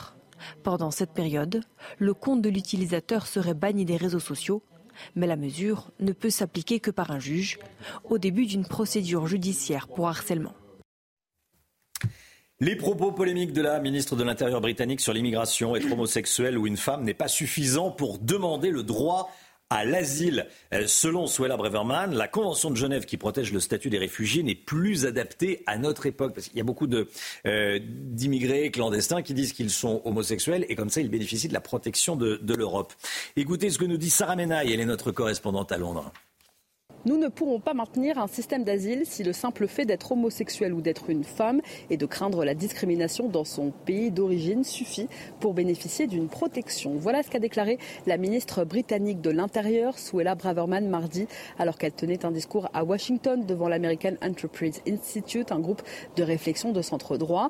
La ministre britannique de l'Intérieur remet ainsi en question la Convention de Genève, signée il y a près de 72 ans, une convention sur le droit d'asile qui définit entre autres le statut de réfugié et qui protège les femmes et les personnes LGBT, arguant que la Convention de Genève avait été à l'époque une excellente chose. Soula Braverman estime aujourd'hui qu'elle est dépassée, qu'elle n'est plus d'actualité. Braverman qui a l'habitude hein, des sorties euh, provocatrices et qui prône face à l'immigration clandestine et eh bien des solutions plutôt radicales. Selon elle, la Convention de Genève est, je cite, absurde aujourd'hui et elle permettrait même aux migrants eh bien, de choisir leur destination de prédilection. Alors ces déclarations ont suscité l'indignation d'une partie de la classe politique britannique ici, à un an des élections législatives et alors que le Parti conservateur est au plus bas dans les sondages, le gouvernement de Rishi Sunak durcit le ton face à l'immigration clandestine dont ils ont fait l'une de leurs priorités et alors qu'on estime que depuis le mois de janvier, eh ce sont 24 000 personnes qui ont traversé illégalement la Manche. Allez, on change totalement de sujet. On va parler des, punaises de lit dans les trains. La SNCF qui cumule les ennuis en ce moment après une coupure de courant qui a bloqué des rames ce week-end à Montparnasse. En tout cas, sur les, lignes TGV de, de l'ouest de la France, c'est maintenant la chasse aux punaises de lit. On est avec Michel Chevalet. Oui, alors Michel, dites-nous, ça a démarré avec les euh, wagons euh, couchettes. Maintenant, ce sont les TGV qui sont concernés par les punaises de lit. Voilà, vous avez raison de le rappeler. C'est, n'est pas nouveau cette affaire-là. Ça avait démarré avec ce qu'on appelait les intercités, les trains de nuit, autrement dit les, les, trains couchettes. Vous vous souvenez, les gens se plaignaient, disons, de, de l'état, disons, de pas très propre de, de, ces rames. Il y a eu un programme de, nettoyage intensif, euh, et puis surtout Surtout, ces rames ont été remises à niveau, donc ont été démontées, ce qui a permis de les nettoyer. Et donc, pour la SNCF, disons, l'affaire est quasiment résolue. Sauf que maintenant, suite à des plaintes de voyageurs avec des piqûres sur le TGV. Et là, c'est l'alerte. Et il y a un Eh ben oui, c'est pas très agréable. Non. Et il y a un véritable plan, mais là, les SNCF ne communiquent pas là-dessus, un plan anti euh, euh, punaise de lit. Alors ça, euh, on procède de la façon suivante. Donc, traitement d'abord préventif tous les deux mois de toutes les rames, donc qui consiste euh, bien sûr à un nettoyage approfondi, des infections, mise de gel euh, pour piéger les bestioles dans les, recoins. Ensuite, quand une présence, il y a un signalement qui dit attention, il y a, il y a, il y a un risque, à ce moment-là, le traitement préventif est fait tous les 15 jours, vous voyez, et contrôle de la rame toutes les semaines. C'est déjà, c'est très lourd. Mais, mais, mais, mais le plus important, vous voyez, c'est en cas de présence détectée de Alors là, la rame est sortie du réseau, donc c'est l'immobilisation de la rame, et ça va durer près d'une semaine, c'est pas petit, parce qu'il va falloir quasiment démonter à l'intérieur les moquettes, les sièges, refaire l'étanchéité complète, pulvériser les insecticides, vous voyez, c'est très compliqué. Et une fois que la rame est remise dans le circuit, eh bien elle va être recontrôlée tous les mois régulièrement. Donc la SNCF prend l'affaire très au sérieux et veut éviter, vous l'avez bien compris, que ce qui est vrai pour quelques cas se généralise à l'ensemble du réseau. Et ce qui est problème pour les SNCF, eh bien, vous l'avez compris, vous voyez, si c'est maintenant, si ça, touche tous les transports en commun, mon Dieu. Catastrophe. Donc, il faut, euh, faut immédiatement réagir et vous nous avez euh, donné les, les douze informations. Voilà, on, on, est, oui, on est rassuré. oui, il faut regarder où on s'assoit, quoi. Voilà. Et surtout, on peut les ramener à la maison. Une fois que c'est ah à la maison, c'est une Parce que les, bestioles sont transportées par les gens. Eh c'est pas le TGV qui les bah, Bien sûr, c'est souvent quand on loue son eh appartement, quand on. Bon. Ça voyage, ça voyage, ces petites bestioles. Elle voyage à l'œil. Ça voyage effectivement. Merci beaucoup, Michel Chevalet. 7h42, restez bien avec nous dans un instant. La vente de carburant à prix coûtant, on en sait plus. Mais est-ce que c'est pas tout ça pour ça, beaucoup de bruit pour rien? Est-ce que ça va vraiment changer quelque chose, franchement, euh, sur, le, sur le, montant de, de, la, de la facture d'essence On verra ça avec le Guillot dans un instant. Restez bien sur CNews, toute l'équipe est là, comme tous les matins, pour vous aider à bien démarrer la journée. Euh, on se retrouve juste après la pub. À tout de suite. Le carburant vendu à prix coûtant, les, détails, les derniers chiffres, qu'est-ce qui a été décidé hier soir à Matignon, on va tout vous dire, avec Lomique Guillot dans, un instant, juste après le, le rappel des titres, le point info, Chanel Housteau. Les recherches se poursuivent pour tenter de retrouver Lina dans le Bas-Rhin. L'adolescente de 15 ans est introuvable depuis samedi dernier. Hier, la deuxième battue n'a rien donné malgré la mobilisation de centaines de bénévoles. Selon la procureure de Saverne, aucune piste n'est écartée pour le moment.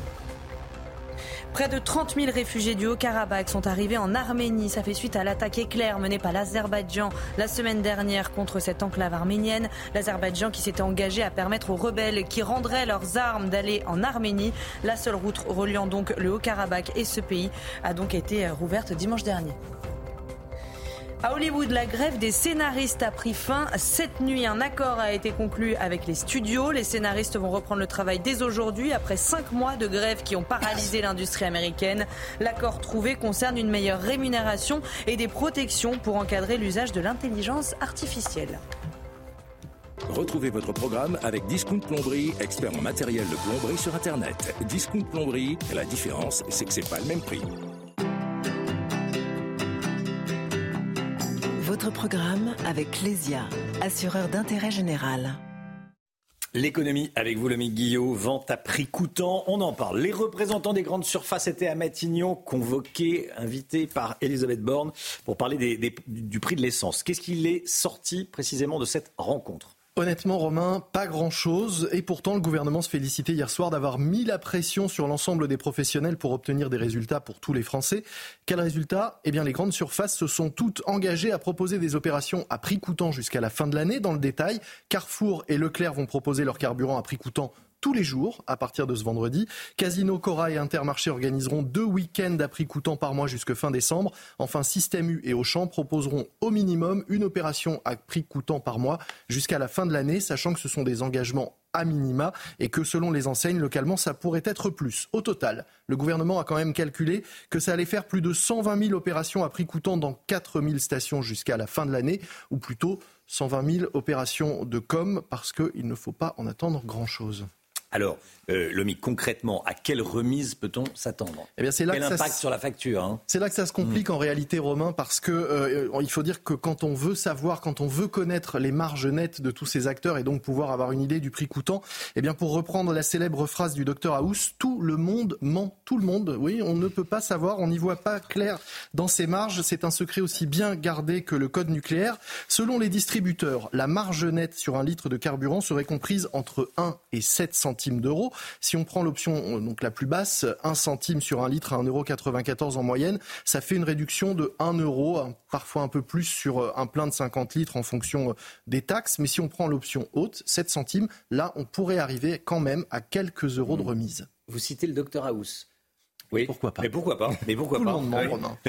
Bon, euh, d'autres mesures sont-elles prévues pour essayer de faire baisser les prix Lomic Oui, essayer justement d'avoir plus de transparence sur ces fameuses marges nettes. Pour y voir plus clair. Le gouvernement va justement lancer une mission pour étudier les marges de tous les acteurs de la filière avec un résultat, des conclusions attendues en décembre. Un résultat pour également qui pourrait être intéressant puisque on le sait, les marges, pas les marges nettes, mais les marges brutes, elles ont considérablement augmenté. Elles ont doublé du côté des raffineries y aurait là potentiellement euh, des économies à aller euh, chercher. Quant au chèque carburant, autre source d'économie potentielle pour les ménages français, il a été annoncé, vous le savez, lundi soir par Emmanuel Macron. On a appris hier, au détour des conversations à Matignon, qu'il serait versé au printemps prochain aux ménages concernés. Il va falloir patienter un peu pour voir les effets de toutes ces annonces. C'était votre programme avec Clésia assureur d'intérêt général. C'était votre programme avec Discount Plomberie, fournisseur des professionnels de la plomberie et du chauffage sur Internet. Discount Plomberie, la différence, c'est que c'est pas le même prix. 8h moins 10. Bon réveil à tous. Bon courage si vous partez travailler. Dans un instant, la politique avec Paul Sugy. Bernard Kouchner, Jacques Attali, les repentis de la mondialisation heureuse. C'est le titre de votre, de votre point de vue, le point de vue de Paul Sugy tous les matins dans, dans la matinale. A tout de suite. La politique avec vous, Paul Sugy. Bonjour Paul. Bonjour Romain. Jacques Attali et maintenant Bernard Kouchner sont-ils des repentis? C'est ce que vous nous dites ce matin, Paul, parce que tous les deux ont tenu récemment des propos surprenant sur l'immigration et les frontières. Dites-nous. Oui, bah, il a fallu réécouter pour en être sûr, mais déjà dimanche matin, donc l'ancien ministre socialiste Bernard Kouchner, qui commentait sur Radio J la visite du pape euh, à Marseille et son appel bien sûr à l'accueil inconditionnel des migrants, a regretté que le pape François ne propose pas, je le cite, de mode d'emploi pour accueillir les immigrés, parce que ça n'est pas très simple. Il ajoute, c'est facile pour lui de parler de devoir moral, mais il n'apporte pas de solution. Et enfin, il enfonce le clou, l'Europe n'existera pas si le problème de l'immigration se pose aussi massivement. Alors ça commence à faire beaucoup en moins d'une semaine parce que euh, Jacques Attali, la semaine dernière, mercredi soir, sur le plateau de C'est ce soir, avait de son côté regretté que l'Europe soit devenue une passoire et avait enfoncé le clou lui aussi en disant que la question des frontières est essentielle dans l'idéologie européenne. Depuis 1958, on a tout fait euh, Mhm. pour détruire les frontières internes mais aussi externes. C'est vrai qu'on ne s'attendait pas forcément à tel propos de, de leur part, hein, à tous les deux. Bah oui, alors ils s'en défendront naturellement aujourd'hui. Ils vous diront pas qu'ils ont changé du tout au tout d'avis. Mais enfin, Jacques Attali, comme Bernard Kouchner, ont tous deux été associés, malgré eux ou non, au mythe de la mondialisation heureuse et de l'abolition un peu béate des frontières. Bernard Kouchner, c'était au nom du devoir humanitaire. Jacques Attali, c'était au nom de la liberté et de la démocratie. Alors, Kouchner, à sa façon, euh, ça a été un ministre d'ouverture du gouvernement de François Fillon. Il a incarné finalement aussi un petit peu l'incapacité de Nicolas Sarkozy de mettre en œuvre pendant son quinquennat un, un véritable frein à l'immigration légale. Mais encore récemment, il donnait des grandes leçons. Au moment de l'Aquarius, par exemple, que la France a refusé d'accueillir en 2018, il a estimé que c'était un scandale à plusieurs reprises dans les médias. Il a même proposé aussi de répartir les migrants dans les villages français. C'était l'immigration heureuse qui allait reconstruire la France. Alors, Jacques Attali, ce sont mes confrères de Marianne qui lui ont réglé son compte une bonne fois pour toutes en exhumant des citations de lui, euh, alors qui datent certes d'il y a 30 ans, mais enfin dans Le Monde en 1992, où il plaidait pour une démocratie sans frontières. Il disait pour que la démocratie ne soit pas un frein au développement, elle doit être sans frontières, sinon on aura la frontière sans la démocratie.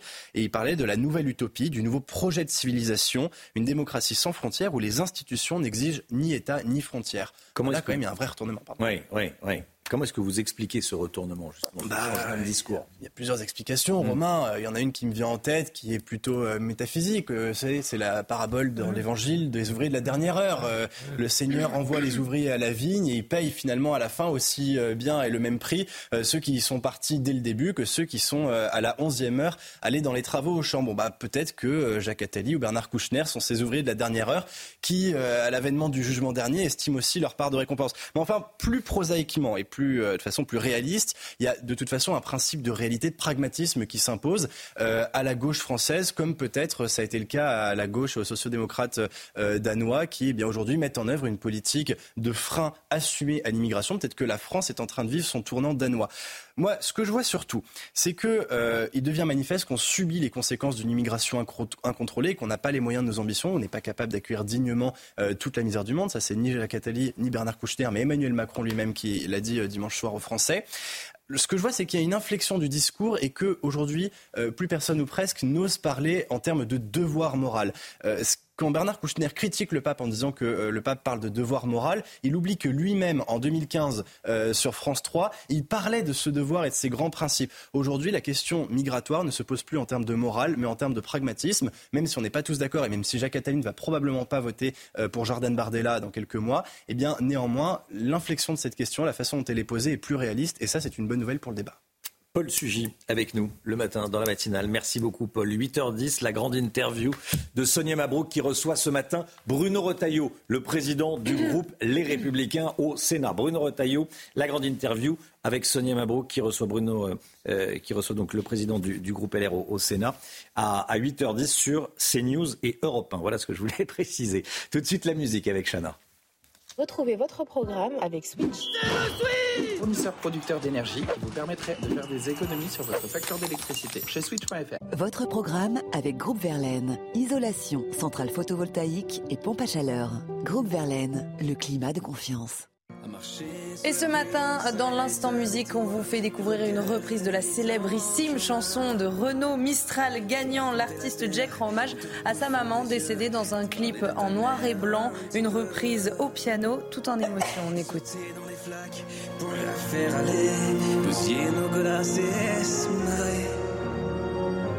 ton comme on entend la mer. Te raconter surtout les carambars d'antan et les cocoboères. Les vrais rondoudous qui nous coupaient les lèvres et nous niquaient les dents. Les Mistral gagnants. À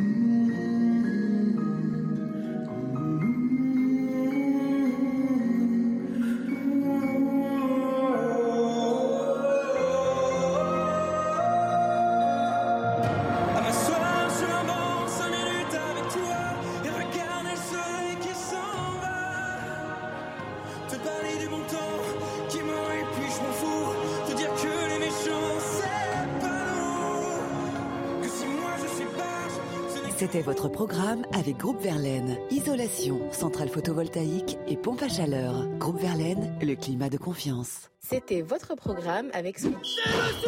Fournisseur producteur d'énergie qui vous permettrait de faire des économies sur votre facture d'électricité chez Switch.fr. Alors on a presque mal pour cette dame qui se fait plaquer tous les matins euh, plusieurs fois par matinale. bon, euh, le temps tout de suite, Alexandra Blanc. C'est l'heure de vous plonger dans la météo avec Mondial Piscine. Mondial Piscine, la passion de réaliser vos rêves.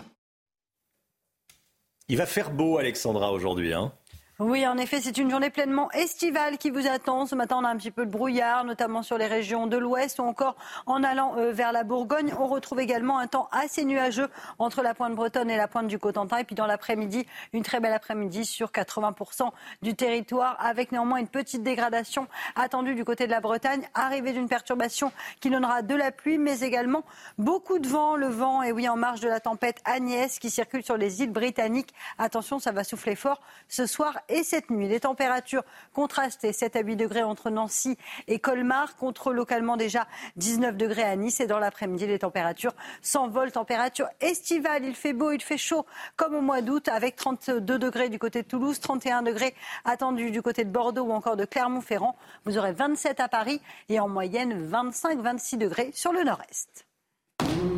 C'était la météo avec Mondial Piscine. Mondial Piscine la passion de réaliser vos rêves. CNews, il est 8h01. Merci d'être avec nous.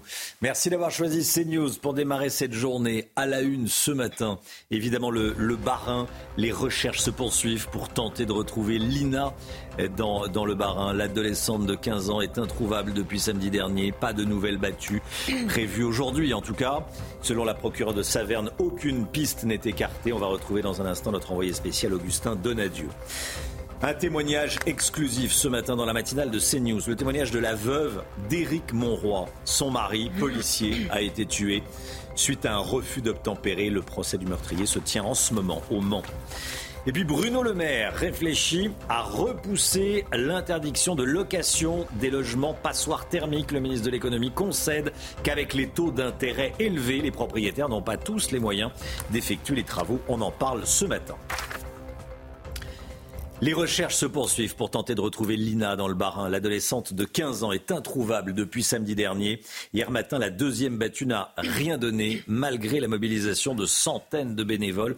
Pour l'instant, à l'heure qu'il est, en tout cas, aucune piste n'est écartée. Hein. Oui, c'est ce qu'a dit euh, la procureure de Saverne hier. Alors, on rejoint tout de suite notre envoyé spécial sur place, Augustin Donadieu. Bonjour, Augustin. Alors, dites-nous comment va avancer l'enquête à partir euh, d'aujourd'hui? Dorénavant, les autorités vont se pencher sur cette départementale 360, 350 juste derrière moi, sur la recherche de caméras de surveillance. C'est sur ce chemin, sur cette route de 2 km 9 que Lina, 15 ans, a disparu samedi en voulant relier le domicile de ses parents jusqu'à la gare de Saint-Blaise de Roche. Dans un second temps, cela va être autour de ces deux étangs sur ma gauche, deux étangs qui vont être dragués par les autorités, puisque c'est autour de ces deux étangs que les chiens pisteurs, les chiens renifleurs ont perdu la trace de Lina. C'était lors des battues d'hier, des battues de la battue euh, d'avant-hier. Et enfin, les antennes réseau sur le secteur dans la zone vont être figées, analysées. L'objectif, euh, trouver définir qui était présent sur la zone euh, samedi dernier, euh, Lina a-t-elle été enlevée? A-t-elle fait une mauvaise rencontre? L'enquête et les prochaines investigations euh, seront déterminantes. Euh, cette, recherche de caméras de surveillance, est essentielle, puisque si Lina a été enlevée ou a rencontré quelqu'un sur la route, les autorités le sauront très rapidement. Merci beaucoup Augustin avec Fabrice Elsner. Voilà, on va vous retrouver tout au long de la, la journée sur, sur CNews. Un témoignage exclusif à présent recueilli par Sandra Buisson, journaliste police-justice à CNews. Le témoignage de la veuve du policier Éric Monroy, tué par un automobiliste en 2020.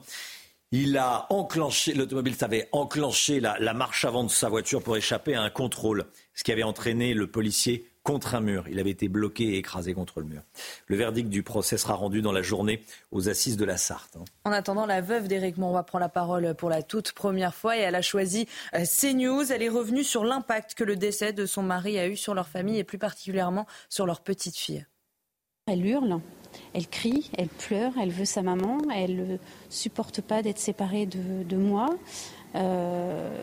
parce qu'elle a peur que maman, elle meure aussi. Donc, même trois ans après, le traumatisme, il est toujours là. Elle ne peut pas se coucher le soir sans faire un bisou sur la photo de son papa. c'est permanent. mes grandes sont, sont plus, plus âgées, donc elles expriment les choses moins, enfin avec plus de filtres peut-être que la grande, mais la douleur est également là. Euh, mais non, la petite, c'est très très compliqué et ça le restera encore très longtemps. Et c'est insupportable pour une maman de voir ses enfants souffrir, voir ses enfants pleurer, euh, vouloir mourir pour rejoindre leur papa. C'est inentendable. Voilà, témoignage recueilli par Sandra Buisson. Bruno Le Maire, favorable au report de l'interdiction de l'allocation des passoires thermiques. Vous savez, interdiction de les passoires thermiques à partir de janvier 2025. Ça coûte de l'argent de rénover son logement. Il faut emprunter. Les taux d'intérêt ont explosé, se justifie le ministre. Il est, à titre personnel, euh, il est favorable à un report à titre personnel. Et ça provoque déjà des remous du côté de la majorité. Euh, hmm. Pierre Cazeneuve, député Renaissance, a dit qu'il ne fallait pas euh, reculer. Et c'est toute la complexité pour le gouvernement de faire du en même temps en matière euh, d'écologie. Cette semaine, Emmanuel Macron présentait au même moment quasiment son plan pour la planification écologique, tout en réclamant qu'on baisse eh bien, le prix des carburants et en reculant sur l'interdiction des centrales à gaz. Donc c'est très compliqué pour, faire, pour le gouvernement pour faire hmm. du en même temps. Et il y a des remous dans la majorité, comme sur le thème de l'immigration au fond. Oui, c'est euh, en parallèle, mais. En parallèle. Le, en même temps, en matière migratoire et écologique, ne fonctionne pas. Ou mal. division. Merci Gauthier. 8h06, euh, dans quelques instants, c'est la grande interview avec Sonia Mabrouk qui reçoit Bruno Retailleau sur CNews Europe 1.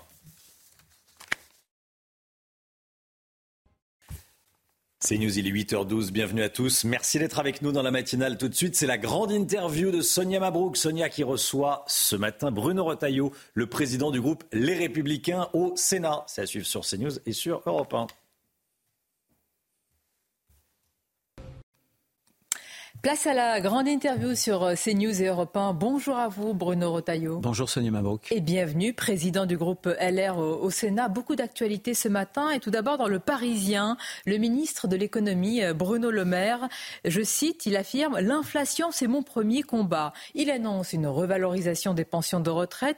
Il ouvre la porte à un report de l'interdiction de la location de logements considérés comme des passoires thermiques. Est-ce que vous dites ce matin que c'est une, euh, comment dire, une prise de conscience salutaire c'est une prise de conscience absolument salutaire parce qu'on est en train de faire fausse route et d'aller dans le mur, notamment en matière d'inflation. Je euh, veux dire notamment sur le calendrier qu'il faut absolument desserrer sur les fameux euh, logements euh, type passoire, parce que si on les exclut du marché, les Français aujourd'hui ont beaucoup beaucoup de mal à se loger. Les jeunes couples n'arrivent plus à accéder à la propriété. Quand on parle d'inflation, le premier budget d'un ménage, c'est à plus de 40% les dépenses pour se loger. Donc il faut bien sûr euh, d'étendre, euh, essayer de reporter ce calendrier. Ça ne veut pas dire qu'il faut rien faire. Mais moi, je pense qu'une vraie écologie, ça doit être une écologie qui concilie la dimension sociale et cette dimension d'efficacité. C'est facile à dire, à énoncer, mais entre la fin du mois et la fin du monde, euh, que faut-il choisir?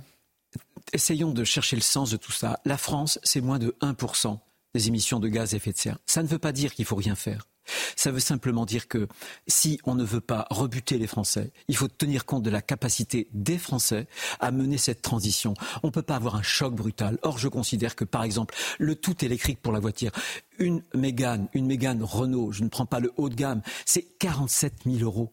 Vous vous rendez compte Qui parmi les Français peuvent s'acheter une voiture à 47 000 euros? Ça n'est plus possible. Donc euh, il faut détendre, il faut résolument accepter et à assumer. Qui le dites-vous? Au président de la République qui a présenté son plan de transition au président de la République. Vous dites c'est pas le moment. Attention, il y a un risque, comme certains disent, Bruno Retailleau, de bombe sociale. Mais c'est une bombe sociale et la meilleure façon de rebuter les Français, de les détourner de cette transition énergétique qui est nécessaire. Je le redis, je suis conscient, moi aussi, j'ai vécu Xintia, peu importe. En Vendée, il y vu 29 morts sur les conséquences du réchauffement climatique. Mais on ne peut pas le faire contre euh, le budget des ménages au moment où l'inflation frappe les plus modestes, les plus pauvres en France.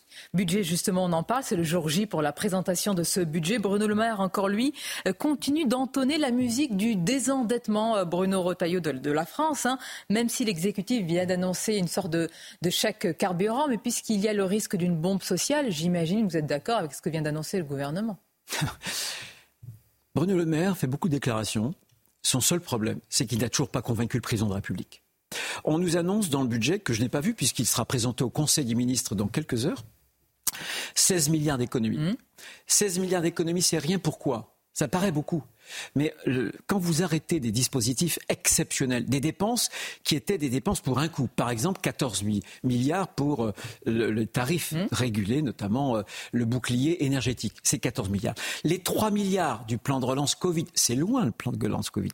Je vous parle déjà 14 plus 3 de 17 milliards. Donc on arrête ces 17 milliards de dépenses exceptionnelles et en réalité, on n'a que 16 milliards euh, d'économies. Ça veut dire qu'aujourd'hui, la plupart des ministères verront euh, leurs dépenses augmenter. Et on va dans le mur on a plus de 3 000 milliards d'euros de dette. Vous savez que la France sera le dernier grand pays européen à atteindre les 3% en 2027. L'an prochain, ce sera l'Espagne, ensuite l'Italie, ensuite la Belgique. Et nous, on est à la traîne de l'Europe.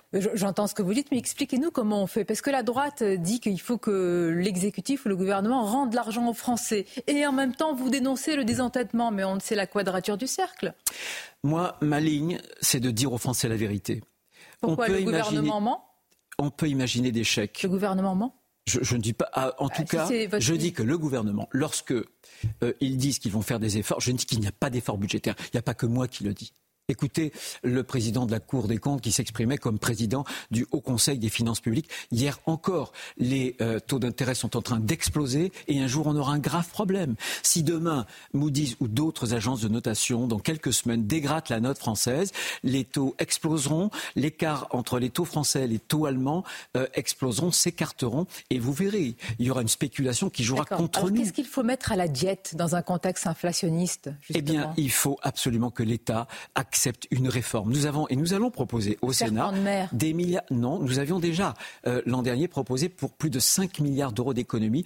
Le gouvernement les avait balayés d'un revers de main. Cette année, nous allons encore proposer beaucoup plus d'économies. Mais tant que l'État ne se mettra pas au pain sec pour assurer ce qui est le propre d'État, ses missions régaliennes sur la sécurité, pour redresser, euh, par exemple, les services publics, mm. l'État prend trop d'argent aux Français et les Français n'en ont pas pour leur argent. Mm. Comment expliquez-vous que nous sommes le le pays le plus fiscalisé au monde. Nous avons la dépense publique la plus haute au monde et pour autant, nous avons un effondrement des services publics partout en France cet été. Partout en France, on a eu des problèmes avec les, les services d'urgence hospitalière. Il y a encore dix ans, vous, vous souvenez, on disait que le système français de la santé était sans doute le meilleur système au monde. Voilà où on est tombé aujourd'hui. Il faut faire une réforme et c'est pas du bricolage, que ce soit quelques taxes en moins sur l'essence, quel que soit, ou parfois des chèques qui feront quoi que ce soit. Ça n'est ah plus la politique. Les chèques ne font rien. C'est-à-dire. Mais vous avez 100 euros. Regardez, on avait voté. Non mais très bien, c'est peu, mais est-ce que par exemple là, les, les distributeurs disent Banco, Leclerc, très bien. on y va pour la vente C'est très bien. C'est le privé. Regardez cette histoire de vente à perte. Regardez cette, plaisanterie, cet amateurisme. Bon, moi je pense que ça n'est, on peut plus faire la politique du pansement. Il faut la politique du redressement. On a perdu depuis 2011. Écoutez-moi bien, par rapport aux Allemands, 4500 euros de niveau de vie par an. Si on ne se redresse pas, pourquoi il y a un problème de pouvoir d'achat en France? C'est parce qu'on pense qu'il faut toujours que l'État paye. Il n'y a, a plus d'argent. Hein, Bruno Retailleau. Hein. L'inflation, même, c'est un contexte un peu plus. L'inflation, oui. Sonia Mabrouk. Mais je vous redisais que nous sommes le seul grand pays européen. Nous serons le dernier à atteindre les 3% de déficit budgétaire en 2027. La France est en train de tomber. La France s'affaiblit. Et quand la France s'affaiblit, ce sont toujours les plus faibles, les plus modestes qui vont trinquer en termes de niveau de vie et de pouvoir d'achat. On poursuit notre grande interview sur CNews et Europe 1, Bruno Rotaillot, avec le sujet de, l'immigration. Euh, le président Emmanuel Macron a rencontré hier Madame Mélanie. Sans doute euh, a-t-il été question de ce sujet. L'examen du projet de loi approche, dit-on, hein, parce que les dates ne sont pas sûres. À partir du 6 novembre au Sénat, début de l'année à l'Assemblée nationale. La mesure qui divise, ce sont euh, les régularisations des sans-papiers dans les métiers dits en tension. Est-ce que vous pouvez ce matin être clair, Bruno Rotaillot, sur ce sujet? Est-ce que vous dites que si la mesure est maintenue, les Républicains ne voteront pas J'ai l'habitude de ne pas parler clair, Sonia Mabrou. Je le redis à votre micro, jamais nous ne voterons un texte euh, qui donnerait une prime à la fraude pour les clandestins. C'est ce que fait l'article 3 aujourd'hui, que les auditeurs, les téléspectateurs le comprennent bien. Aujourd'hui, on donne une prime, un droit qui sera opposable à tous ceux qui auront franchi illégalement la frontière pour qu'être régularisés. Ce sera un appel d'air. Et ce qui est terrible, c'est que vous avez 450 000 immigrés en situation régulière qui sont au chômage. Vous avez 1 400 000 jeunes qui ne sont ni à l'école ni en emploi. Mm. Près de 2 millions de Français au RSA. Qu'est-ce qu'on fait d'eux? Vous oppose que ce travail, le travail, la régularisation, c'est un passeport vers l'assimilation ou l'intégration Non, ce sera surtout un passeport pour dire à tous les passeurs, à tous les mafias qui trafiquent Hein, les êtres humains. Euh, vous vous souvenez, il y, a quelques, il y a quelques jours, il y a à peu près une dizaine de jours, Le Monde qui a fait une grande enquête avec ces femmes hmm. qui disaient être systématiquement violées. Eh bien, à chaque fois qu'on euh, fait des passoires de nos frontières, à chaque fois, on envoie des signaux aux filières et aux mafias. Venez, venez chez nous, nous sommes faibles. Voilà, il y a une sorte de benchmark, de comparaison, et euh, ces filières font la, comparaison entre les pays qui présentent les plus d'avantages, qui sont facilitateurs, et ceux qui se ferment. Voilà, et nous, on est un des pays d'Europe, le pays d'Europe peut-être qui présente le plus d'avantages en matière d'accès gratuit aux soins, de regroupement familial, de naturalisation, de droit d'asile. Vous vous rendez compte? Et on voudrait créer un nouvel appel d'air. Il y a eu un arrêt de la Cour de justice européenne dont on a peu parlé il y a quelques jours sur l'interdiction de refouler systématiquement les migrants. La France, en somme, doit, doit respecter ce qui est appelé la, directive retour. Comment vous réagissez? J'ai réagi tout de suite. J'ai réagi tout de suite. Euh, vous avez là euh, la quintessence que ce qui est en train de se passer en Europe. Il faut que les Français comprennent bien que nous sommes de plus en plus dépossédés démocratiquement. Euh, on appelle la souveraineté populaire la capacité à se gouverner. Eh bien, les cours internationales. Je veux parler de la Cour de justice de mmh. l'Union. Je veux parler de la Cour euh, des droits de l'homme, la Cour européenne des droits de l'homme, ou même le Conseil constitutionnel. Ces cours-là tentent de nous imposer leur vision. Quelle est leur vision? Leur vision, c'est l'accueil inconditionnel. Leur vision, c'est de dire, de considérer que chaque migrant dans la planète un droit qui est un droit opposable à s'installer là où il le souhaite. Vous avez parlé de cette jurisprudence de la Cour de justice de l'Union européenne qui fait qu'on ne peut plus refouler à la frontière. Ça va contre les intérêts de la France, selon vous? Mais bien sûr, ça va contre les intérêts de la France parce qu'il y a une idéologie. Alors, il s'abrite derrière la Constitution, il s'abritent derrière les traités. Voilà pourquoi nous avons. Ce n'est pas rien la Constitution, Bruno. Non, Là, vous avez parlé quand même du Conseil constitutionnel. Vous ne faites pas de différence avec le, conseil... les cours européennes? Par exemple, la fameuse jurisprudence où le Conseil constitutionnel a dit non, non, il ne faut surtout pas sanctionner celles et ceux euh, qui aident à, des clandestins à entrer illégalement sur le territoire.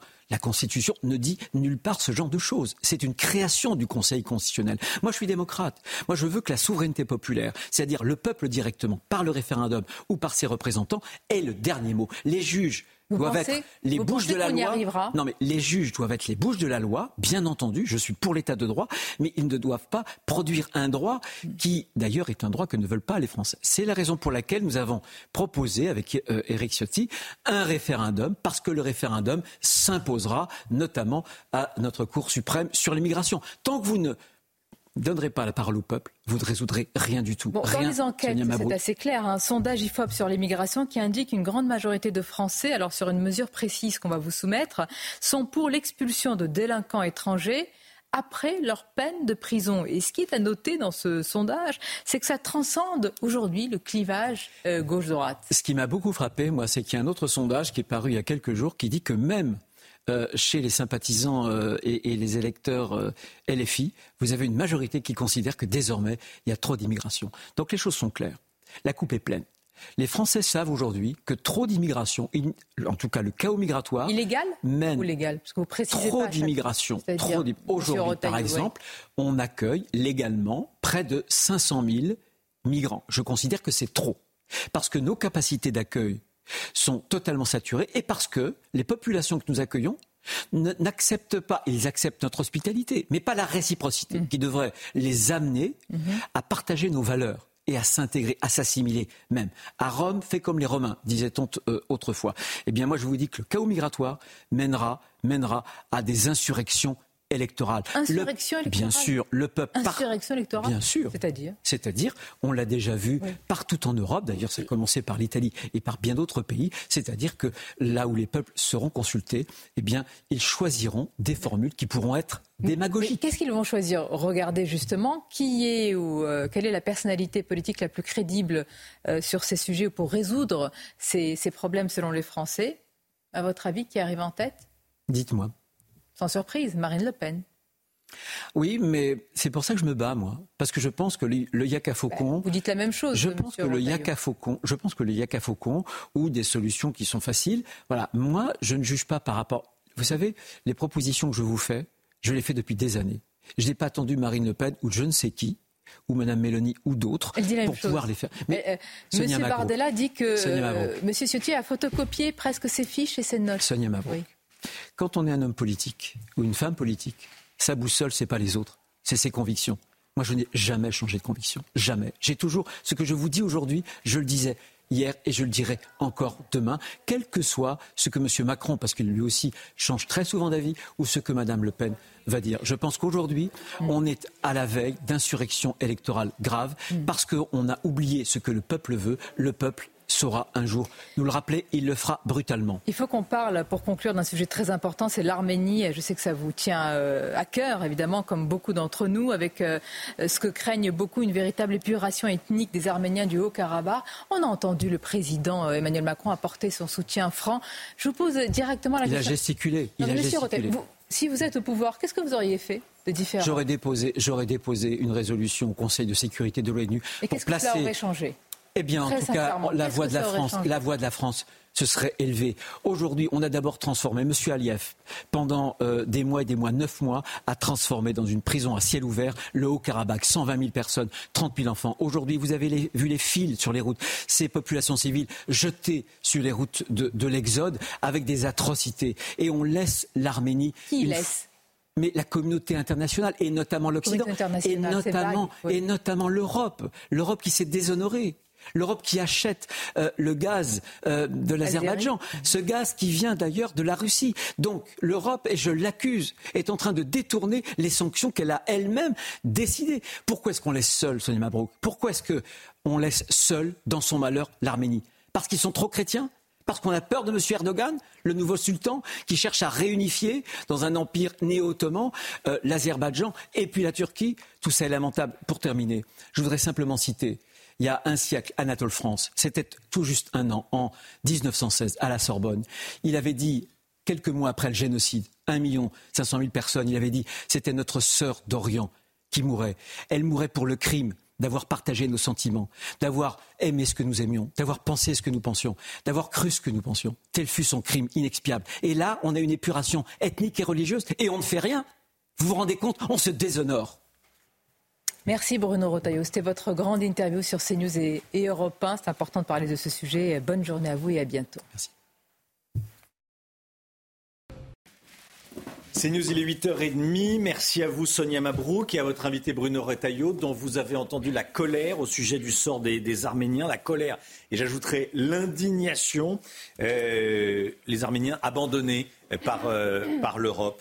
Euh, c'était euh, des mots euh, et un moment très fort. Euh, on, le réécoutera peut-être. Voilà, le sort des, Arméniens qui, qui indigne, qui indigne et qui met en colère Bruno Retailleau, président du groupe LR au, Sénat. L'équipe est là. On est avec Chanel Housteau, on est avec le docteur Brigitte Millot, on est avec Gauthier Lebret qui s'installe, on est avec Alexandra Blanc, Michel Chevalet qui va nous parler des punaises de lit et avec Lomic Guillot pour l'écho, bien sûr. À la une ce matin, beaucoup d'histoires, mais déjà cette histoire, des professeurs qui ne vont plus travailler à cause de violences dans un établissement scolaire de Mantes-la-Jolie. Tir de mortier, jet de pierre, départ d'incendie. On va vous raconter ce qui s'y passe. Maxime Repère, vice-président du syndicat national des lycées et collèges, sera avec nous pour en parler. A tout de suite, Maxime Repère. L'horreur dans le département de l'Eure avec le calvaire d'une petite fille de 3 ans, Lisa. Elle a été battue à mort. Le père, le beau-père et la mère ont été incarcérés. La directrice de l'école est suspendue. Ce matin, on vous dévoile en exclusivité un sondage IFOP sur l'immigration. Il a été commandé par euh, le magazine Livre Noir qui sort demain. Et Eric Tegner, qui est le fondateur de Livre Noir, était avec nous ce matin à 7h10. Et puis le docteur Brigitte Millot, la santé, on va parler de quelque chose qui nous concerne tous, les fourmillements, les picotements, les engourdissements. Brigitte, vous allez nous dire quand et pourquoi il faut consulter. la détresse des professeurs du lycée Jean Rostand à Mantes-la-Jolie. On vous parlait de cet établissement il y a quelques mois. Pourquoi? Parce que des élèves tiraient des mortiers d'artifice dans les couloirs. C'est comme ça que ça se passait. Et bien depuis la rentrée, les violences continuent, Chana. Oui, des enseignants sont même visés par des jets de pierre. Certains d'entre eux avouent même avoir peur d'aller travailler. Ils témoignent chez nos confrères du Parisien. Le récit de Mathilde Couvillère-Flornois et de Laurent Sélarié. Cela devient récurrent au lycée Jean Rostand à Mantes-la-Jolie. Depuis la rentrée scolaire, cet établissement est le théâtre de plusieurs incidents graves. Les professeurs ont témoigné auprès de nos confrères du Parisien et ont révélé des actes d'une rare violence. Le mardi 12 septembre, un professeur a été visé par un jet de pierre, un galet d'environ 10 cm de diamètre. Le mercredi, un autre professeur a été visé par des jets de pierre. Le mardi 19 septembre, des tirs de mortier dans les cages d'escalier du bâtiment général au milieu des élèves. Le jeudi 21 septembre, trois départs d'incendie et 13 déclenchements intempestifs d'alarme incendie. Le vendredi 22 septembre, tirs de mortier en bas du bâtiment général au milieu des élèves. Les professeurs sont excédés et certains appréhendent même leur retour en classe. C'est très très chaud. Certains d'entre nous ont peur de venir travailler. Savoir que des élèves passent les portes du lycée avec des mortiers, ce n'est pas rassurant. Et ce n'est pas la première fois que cela arrive. En avril dernier, deux tirs de mortier d'artifice avaient été tirés, un à l'intérieur de l'établissement dans un couloir et l'autre dans la cour de récréation. Sur cette vidéo datant de décembre 2021, on peut y voir également des mortiers d'artifice tirés par des élèves dans l'enceinte de l'établissement. Selon les enseignants du lycée, ces incidents sont le fait d'un petit groupe d'individus organisés. Maxime Repère est en direct avec nous. Bonjour Maxime Repère. Merci euh, d'être avec nous, vice-président du SNALC, syndicat des lycées et des collèges. Qu'est-ce que vous dites à vos, collègues qui refusent euh, d'aller travailler dans ces conditions? Écoutez, j'aimerais leur dire qu'au au nom de mon syndicat, au nom du SNALC, euh, voilà, je, suis de tout cœur avec eux. je suis indigné par ce qui se passe dans cet établissement, ce qui se passe pour les enseignants et également par ricochet ce qui se passe pour les élèves, puisque je ne doute pas que tous ces faits d'une grande gravité viennent perturber euh, non seulement le bon fonctionnement de l'établissement, mais aussi et surtout euh, l'apprentissage, le bon apprentissage des élèves. Voilà, donc c'est quelque chose euh, qu'on ne devrait pas voir, qui est complètement indigne. S'imaginer qu'un lycée qui est censé être un espace de vie et d'apprentissage devienne du jour au lendemain une sorte de, terrain d'entraînement ou de terrain de guerre entre guillemets, c'est insoutenable. Mais la question qu'on se pose, c'est personne dans l'éducation nationale n'a assez d'autorité pour, euh, j'allais dire foutre dehors, mais je vais dire mettre dehors les, euh, les, euh, les fauteurs de troubles bah, Si vous voulez, déjà, la première chose, c'est de savoir ce que les élèves emmènent avec eux au sein de hmm. l'établissement. On ne peut pas fouiller les sacs. Ah bon, pourquoi Pourquoi parce qu'on n'a on pas le droit euh, je veux dire, de, de, fouiller euh, dans, dans, les sacs des élèves. Ah oui. Ça, ah, de façon, Donc ils peuvent venir avec des, des mortiers d'artifice, des pétards euh, gros comme ça, et, et, personne ne peut regarder dans le sac. Ah, non, on peut, peut, pas contrôler, mais vous, savez, cette, cette question, on se la pose de manière assez régulière au niveau de l'éducation nationale, puisque je rappelle quand même qu'il y a quelques années, on avait une collègue qui a été braquée avec une arme factice. Euh, vous, avez, euh, eu euh, dans le sud-ouest, il y a peu de temps malheureusement, une, collègue qui avait été assassinée en, plein cours, si vous vous souvenez. Et donc à chaque fois qu'il y a ces faits-là, et, heureusement que médiatiquement on, les, on les soulève, eh bien on s'interroge sur la question de la sécurité, sécurité des établissements, sécurité des élèves, sécurité des personnels. Et, là, c'est insoutenable, complètement. Euh, donc, qu'est-ce que vous réclamez? Vous réclamez des sanctions pour les fauteurs de troubles et, une exclusion plus, plus simple? Je pense que des, élèves qui s'amusent à utiliser les mortiers euh, ou à lancer des, pierres de 10 cm de diamètre sur des enseignants, euh, je veux dire, ces, élèves-là, effectivement, ne doivent pas rester au sein de l'établissement. moi, ma priorité, ce que j'appelle de, mon vœu le plus cher, c'est tout simplement que l'on puisse appréhender les quelques élèves qui jettent l'opprobre d'ailleurs sur euh, l'établissement dans son entier parce que euh, du coup forcément euh, après, derrière, l'établissement va avoir une, certaine connotation, alors que, je veux dire, pas le, fait de l'ensemble des élèves, encore une fois. Hmm. Généralement, on se rend compte que dès qu'il y a un souci de, de, cet ordre, eh bien, généralement, il est, fait, il est le fait de quelques individus sur des centaines d'élèves. Voilà, donc, on, demande simplement que les collègues puissent enseigner dans des conditions normales, dignes et correctes, et qu'il euh, en soit de même pour, euh, pour les élèves, qu'ils puissent apprendre normalement. Je vous confirme que ça, que ça, joue effectivement sur la réputation de, l'établissement. Évidemment, les parents n'ont pas très envie de, que leurs enfants euh, soient scolarisés dans, un établissement où on se bagarre à coups de mortier, de mortier d'artifice. Merci beaucoup, Maxime Repère. Merci d'avoir été en direct avec nous ce matin dans, dans la matinale. Bonne journée à vous. À bientôt. Bonne journée. Ce drame innommable dans le département de l'Eure. Une fillette de 3 ans, Lisa, est morte samedi soir, vraisemblablement sous les coups de sa mère et de son beau-père, Chana. Ils ont tous les deux été mis en examen et incarcérés, déjà connus des services de police. Les accusés ont reconnu que ça n'était pas la première fois qu'ils frappaient Lisa. Et par ailleurs, la directrice de l'école maternelle où était scolarisée la petite fille a également été suspendue. Un sondage choc sur l'immigration qu'on vous révèle ce matin. Sondage IFOP réalisé pour Livre Noir. Plusieurs résultats qu'on a sélectionnés pour vous. Regardez. 86% des Français sont favorables à l'expulsion des délinquants étrangers après leur peine de prison. C'est la double peine. En clair, sont favorables au retour de la double peine. On fait sa prison, sa, peine, on effectue sa peine de prison en, France et ensuite on est expulsé euh, parce qu'on n'a pas la nationalité française. 86% des Français sont, pour euh, la double peine.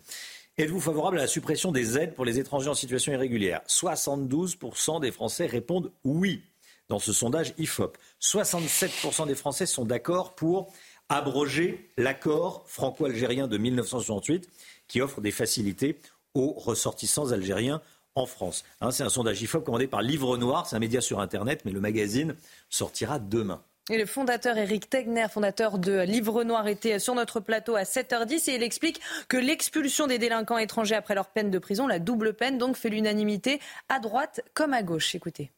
L'expulsion des délinquants étrangers à l'issue de leur peine de prison est doublement intéressante. D'abord par son chiffre de 86%, qui est considérable, mais surtout parce que ça rassemble l'ensemble du spectre euh, de, de, la droite et de la gauche aujourd'hui. Parce qu'on dit souvent qu'en fait, euh, il y a un clivage gauche-droite sur la question de l'immigration. Et bien pas sur cette proposition, parce que chez les électeurs de la France insoumise, ils le soutiennent à hauteur de 63%. Chez Europe Écologie Les Verts, on a même à 83%. D'ailleurs, on découvre dans tous ces sondages qu'en fait, mmh. Europe Écologie Les Verts sont les plus à droite du spectre euh, à gauche. Donc ça, c'est intéressant. Et que Renaissance lui-même est à 96%.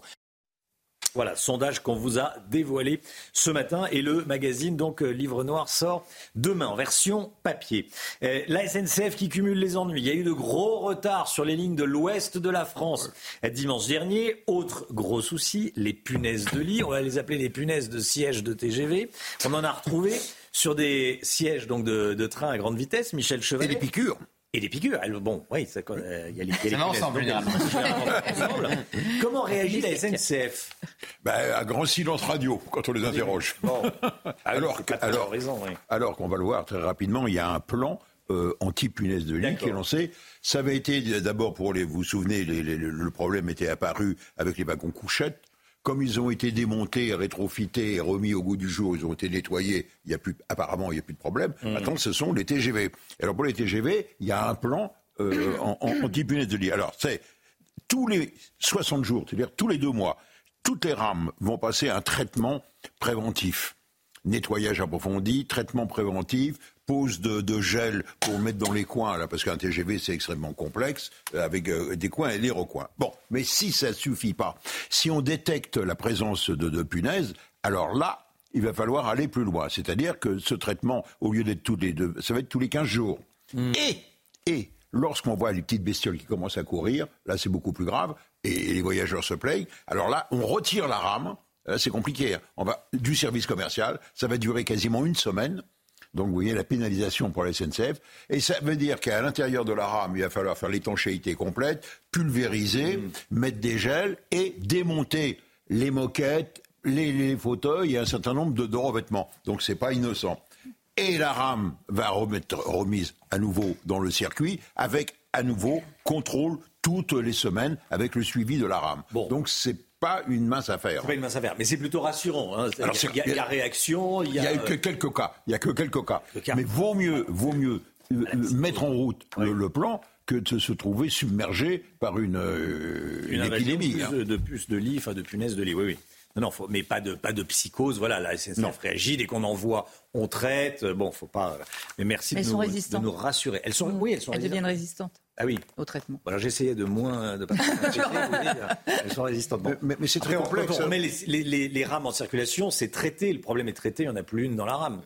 Oui, mais oui, il faut que le traitement Quand il n'y a pas à manger, de toute façon, au bout de trois jours, elle meurt. Elle meurt. Bah, ah oui, donc il ne faut pas leur donner à manger. Voilà. Déjà, ça, c'est oui, ne, ne, nourrissez pas les punaises de lit si vous en voyez. ne nourrissez pas les punaises de lit. C'est ton sang qui les nourrit. Allez, le journal des bonnes nouvelles, tout de suite avec Mathieu Devez.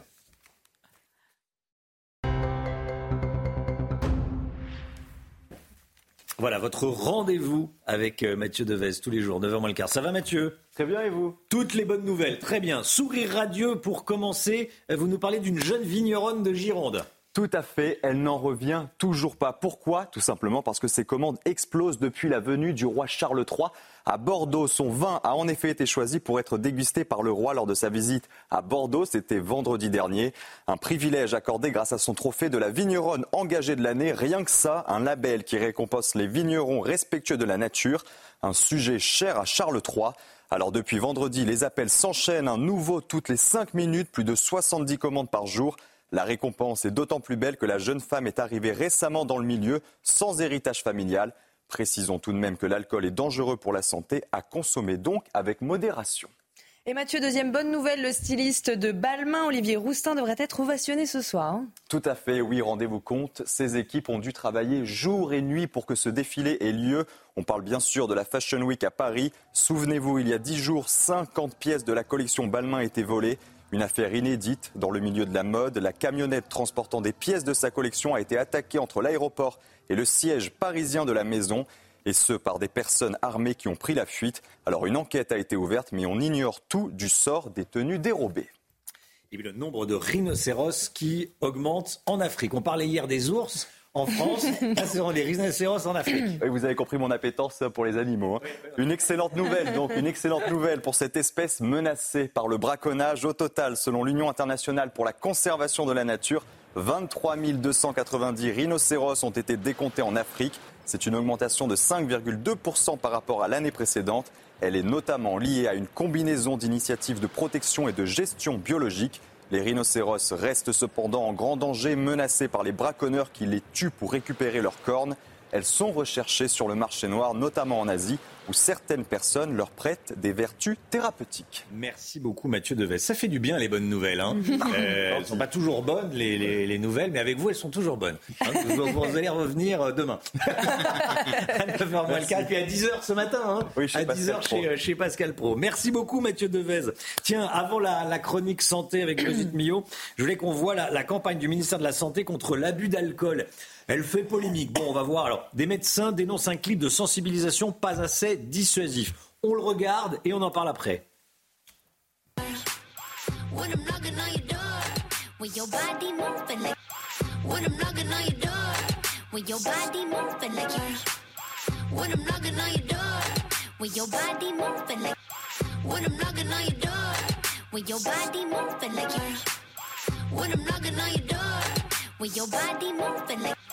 When I'm knocking on your door, when your body moving like you. When I'm knocking on your door.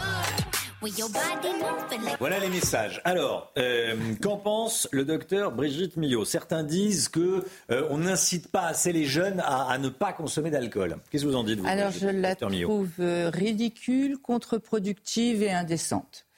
Euh, ridicule parce que je trouve que dans la forme, c'est on reprend un langage jeune parce qu'on s'adresse aux jeunes, mm. un langage il y a quelques années quand même. Hein, ton pote, c'est la base, ça revient tout le temps.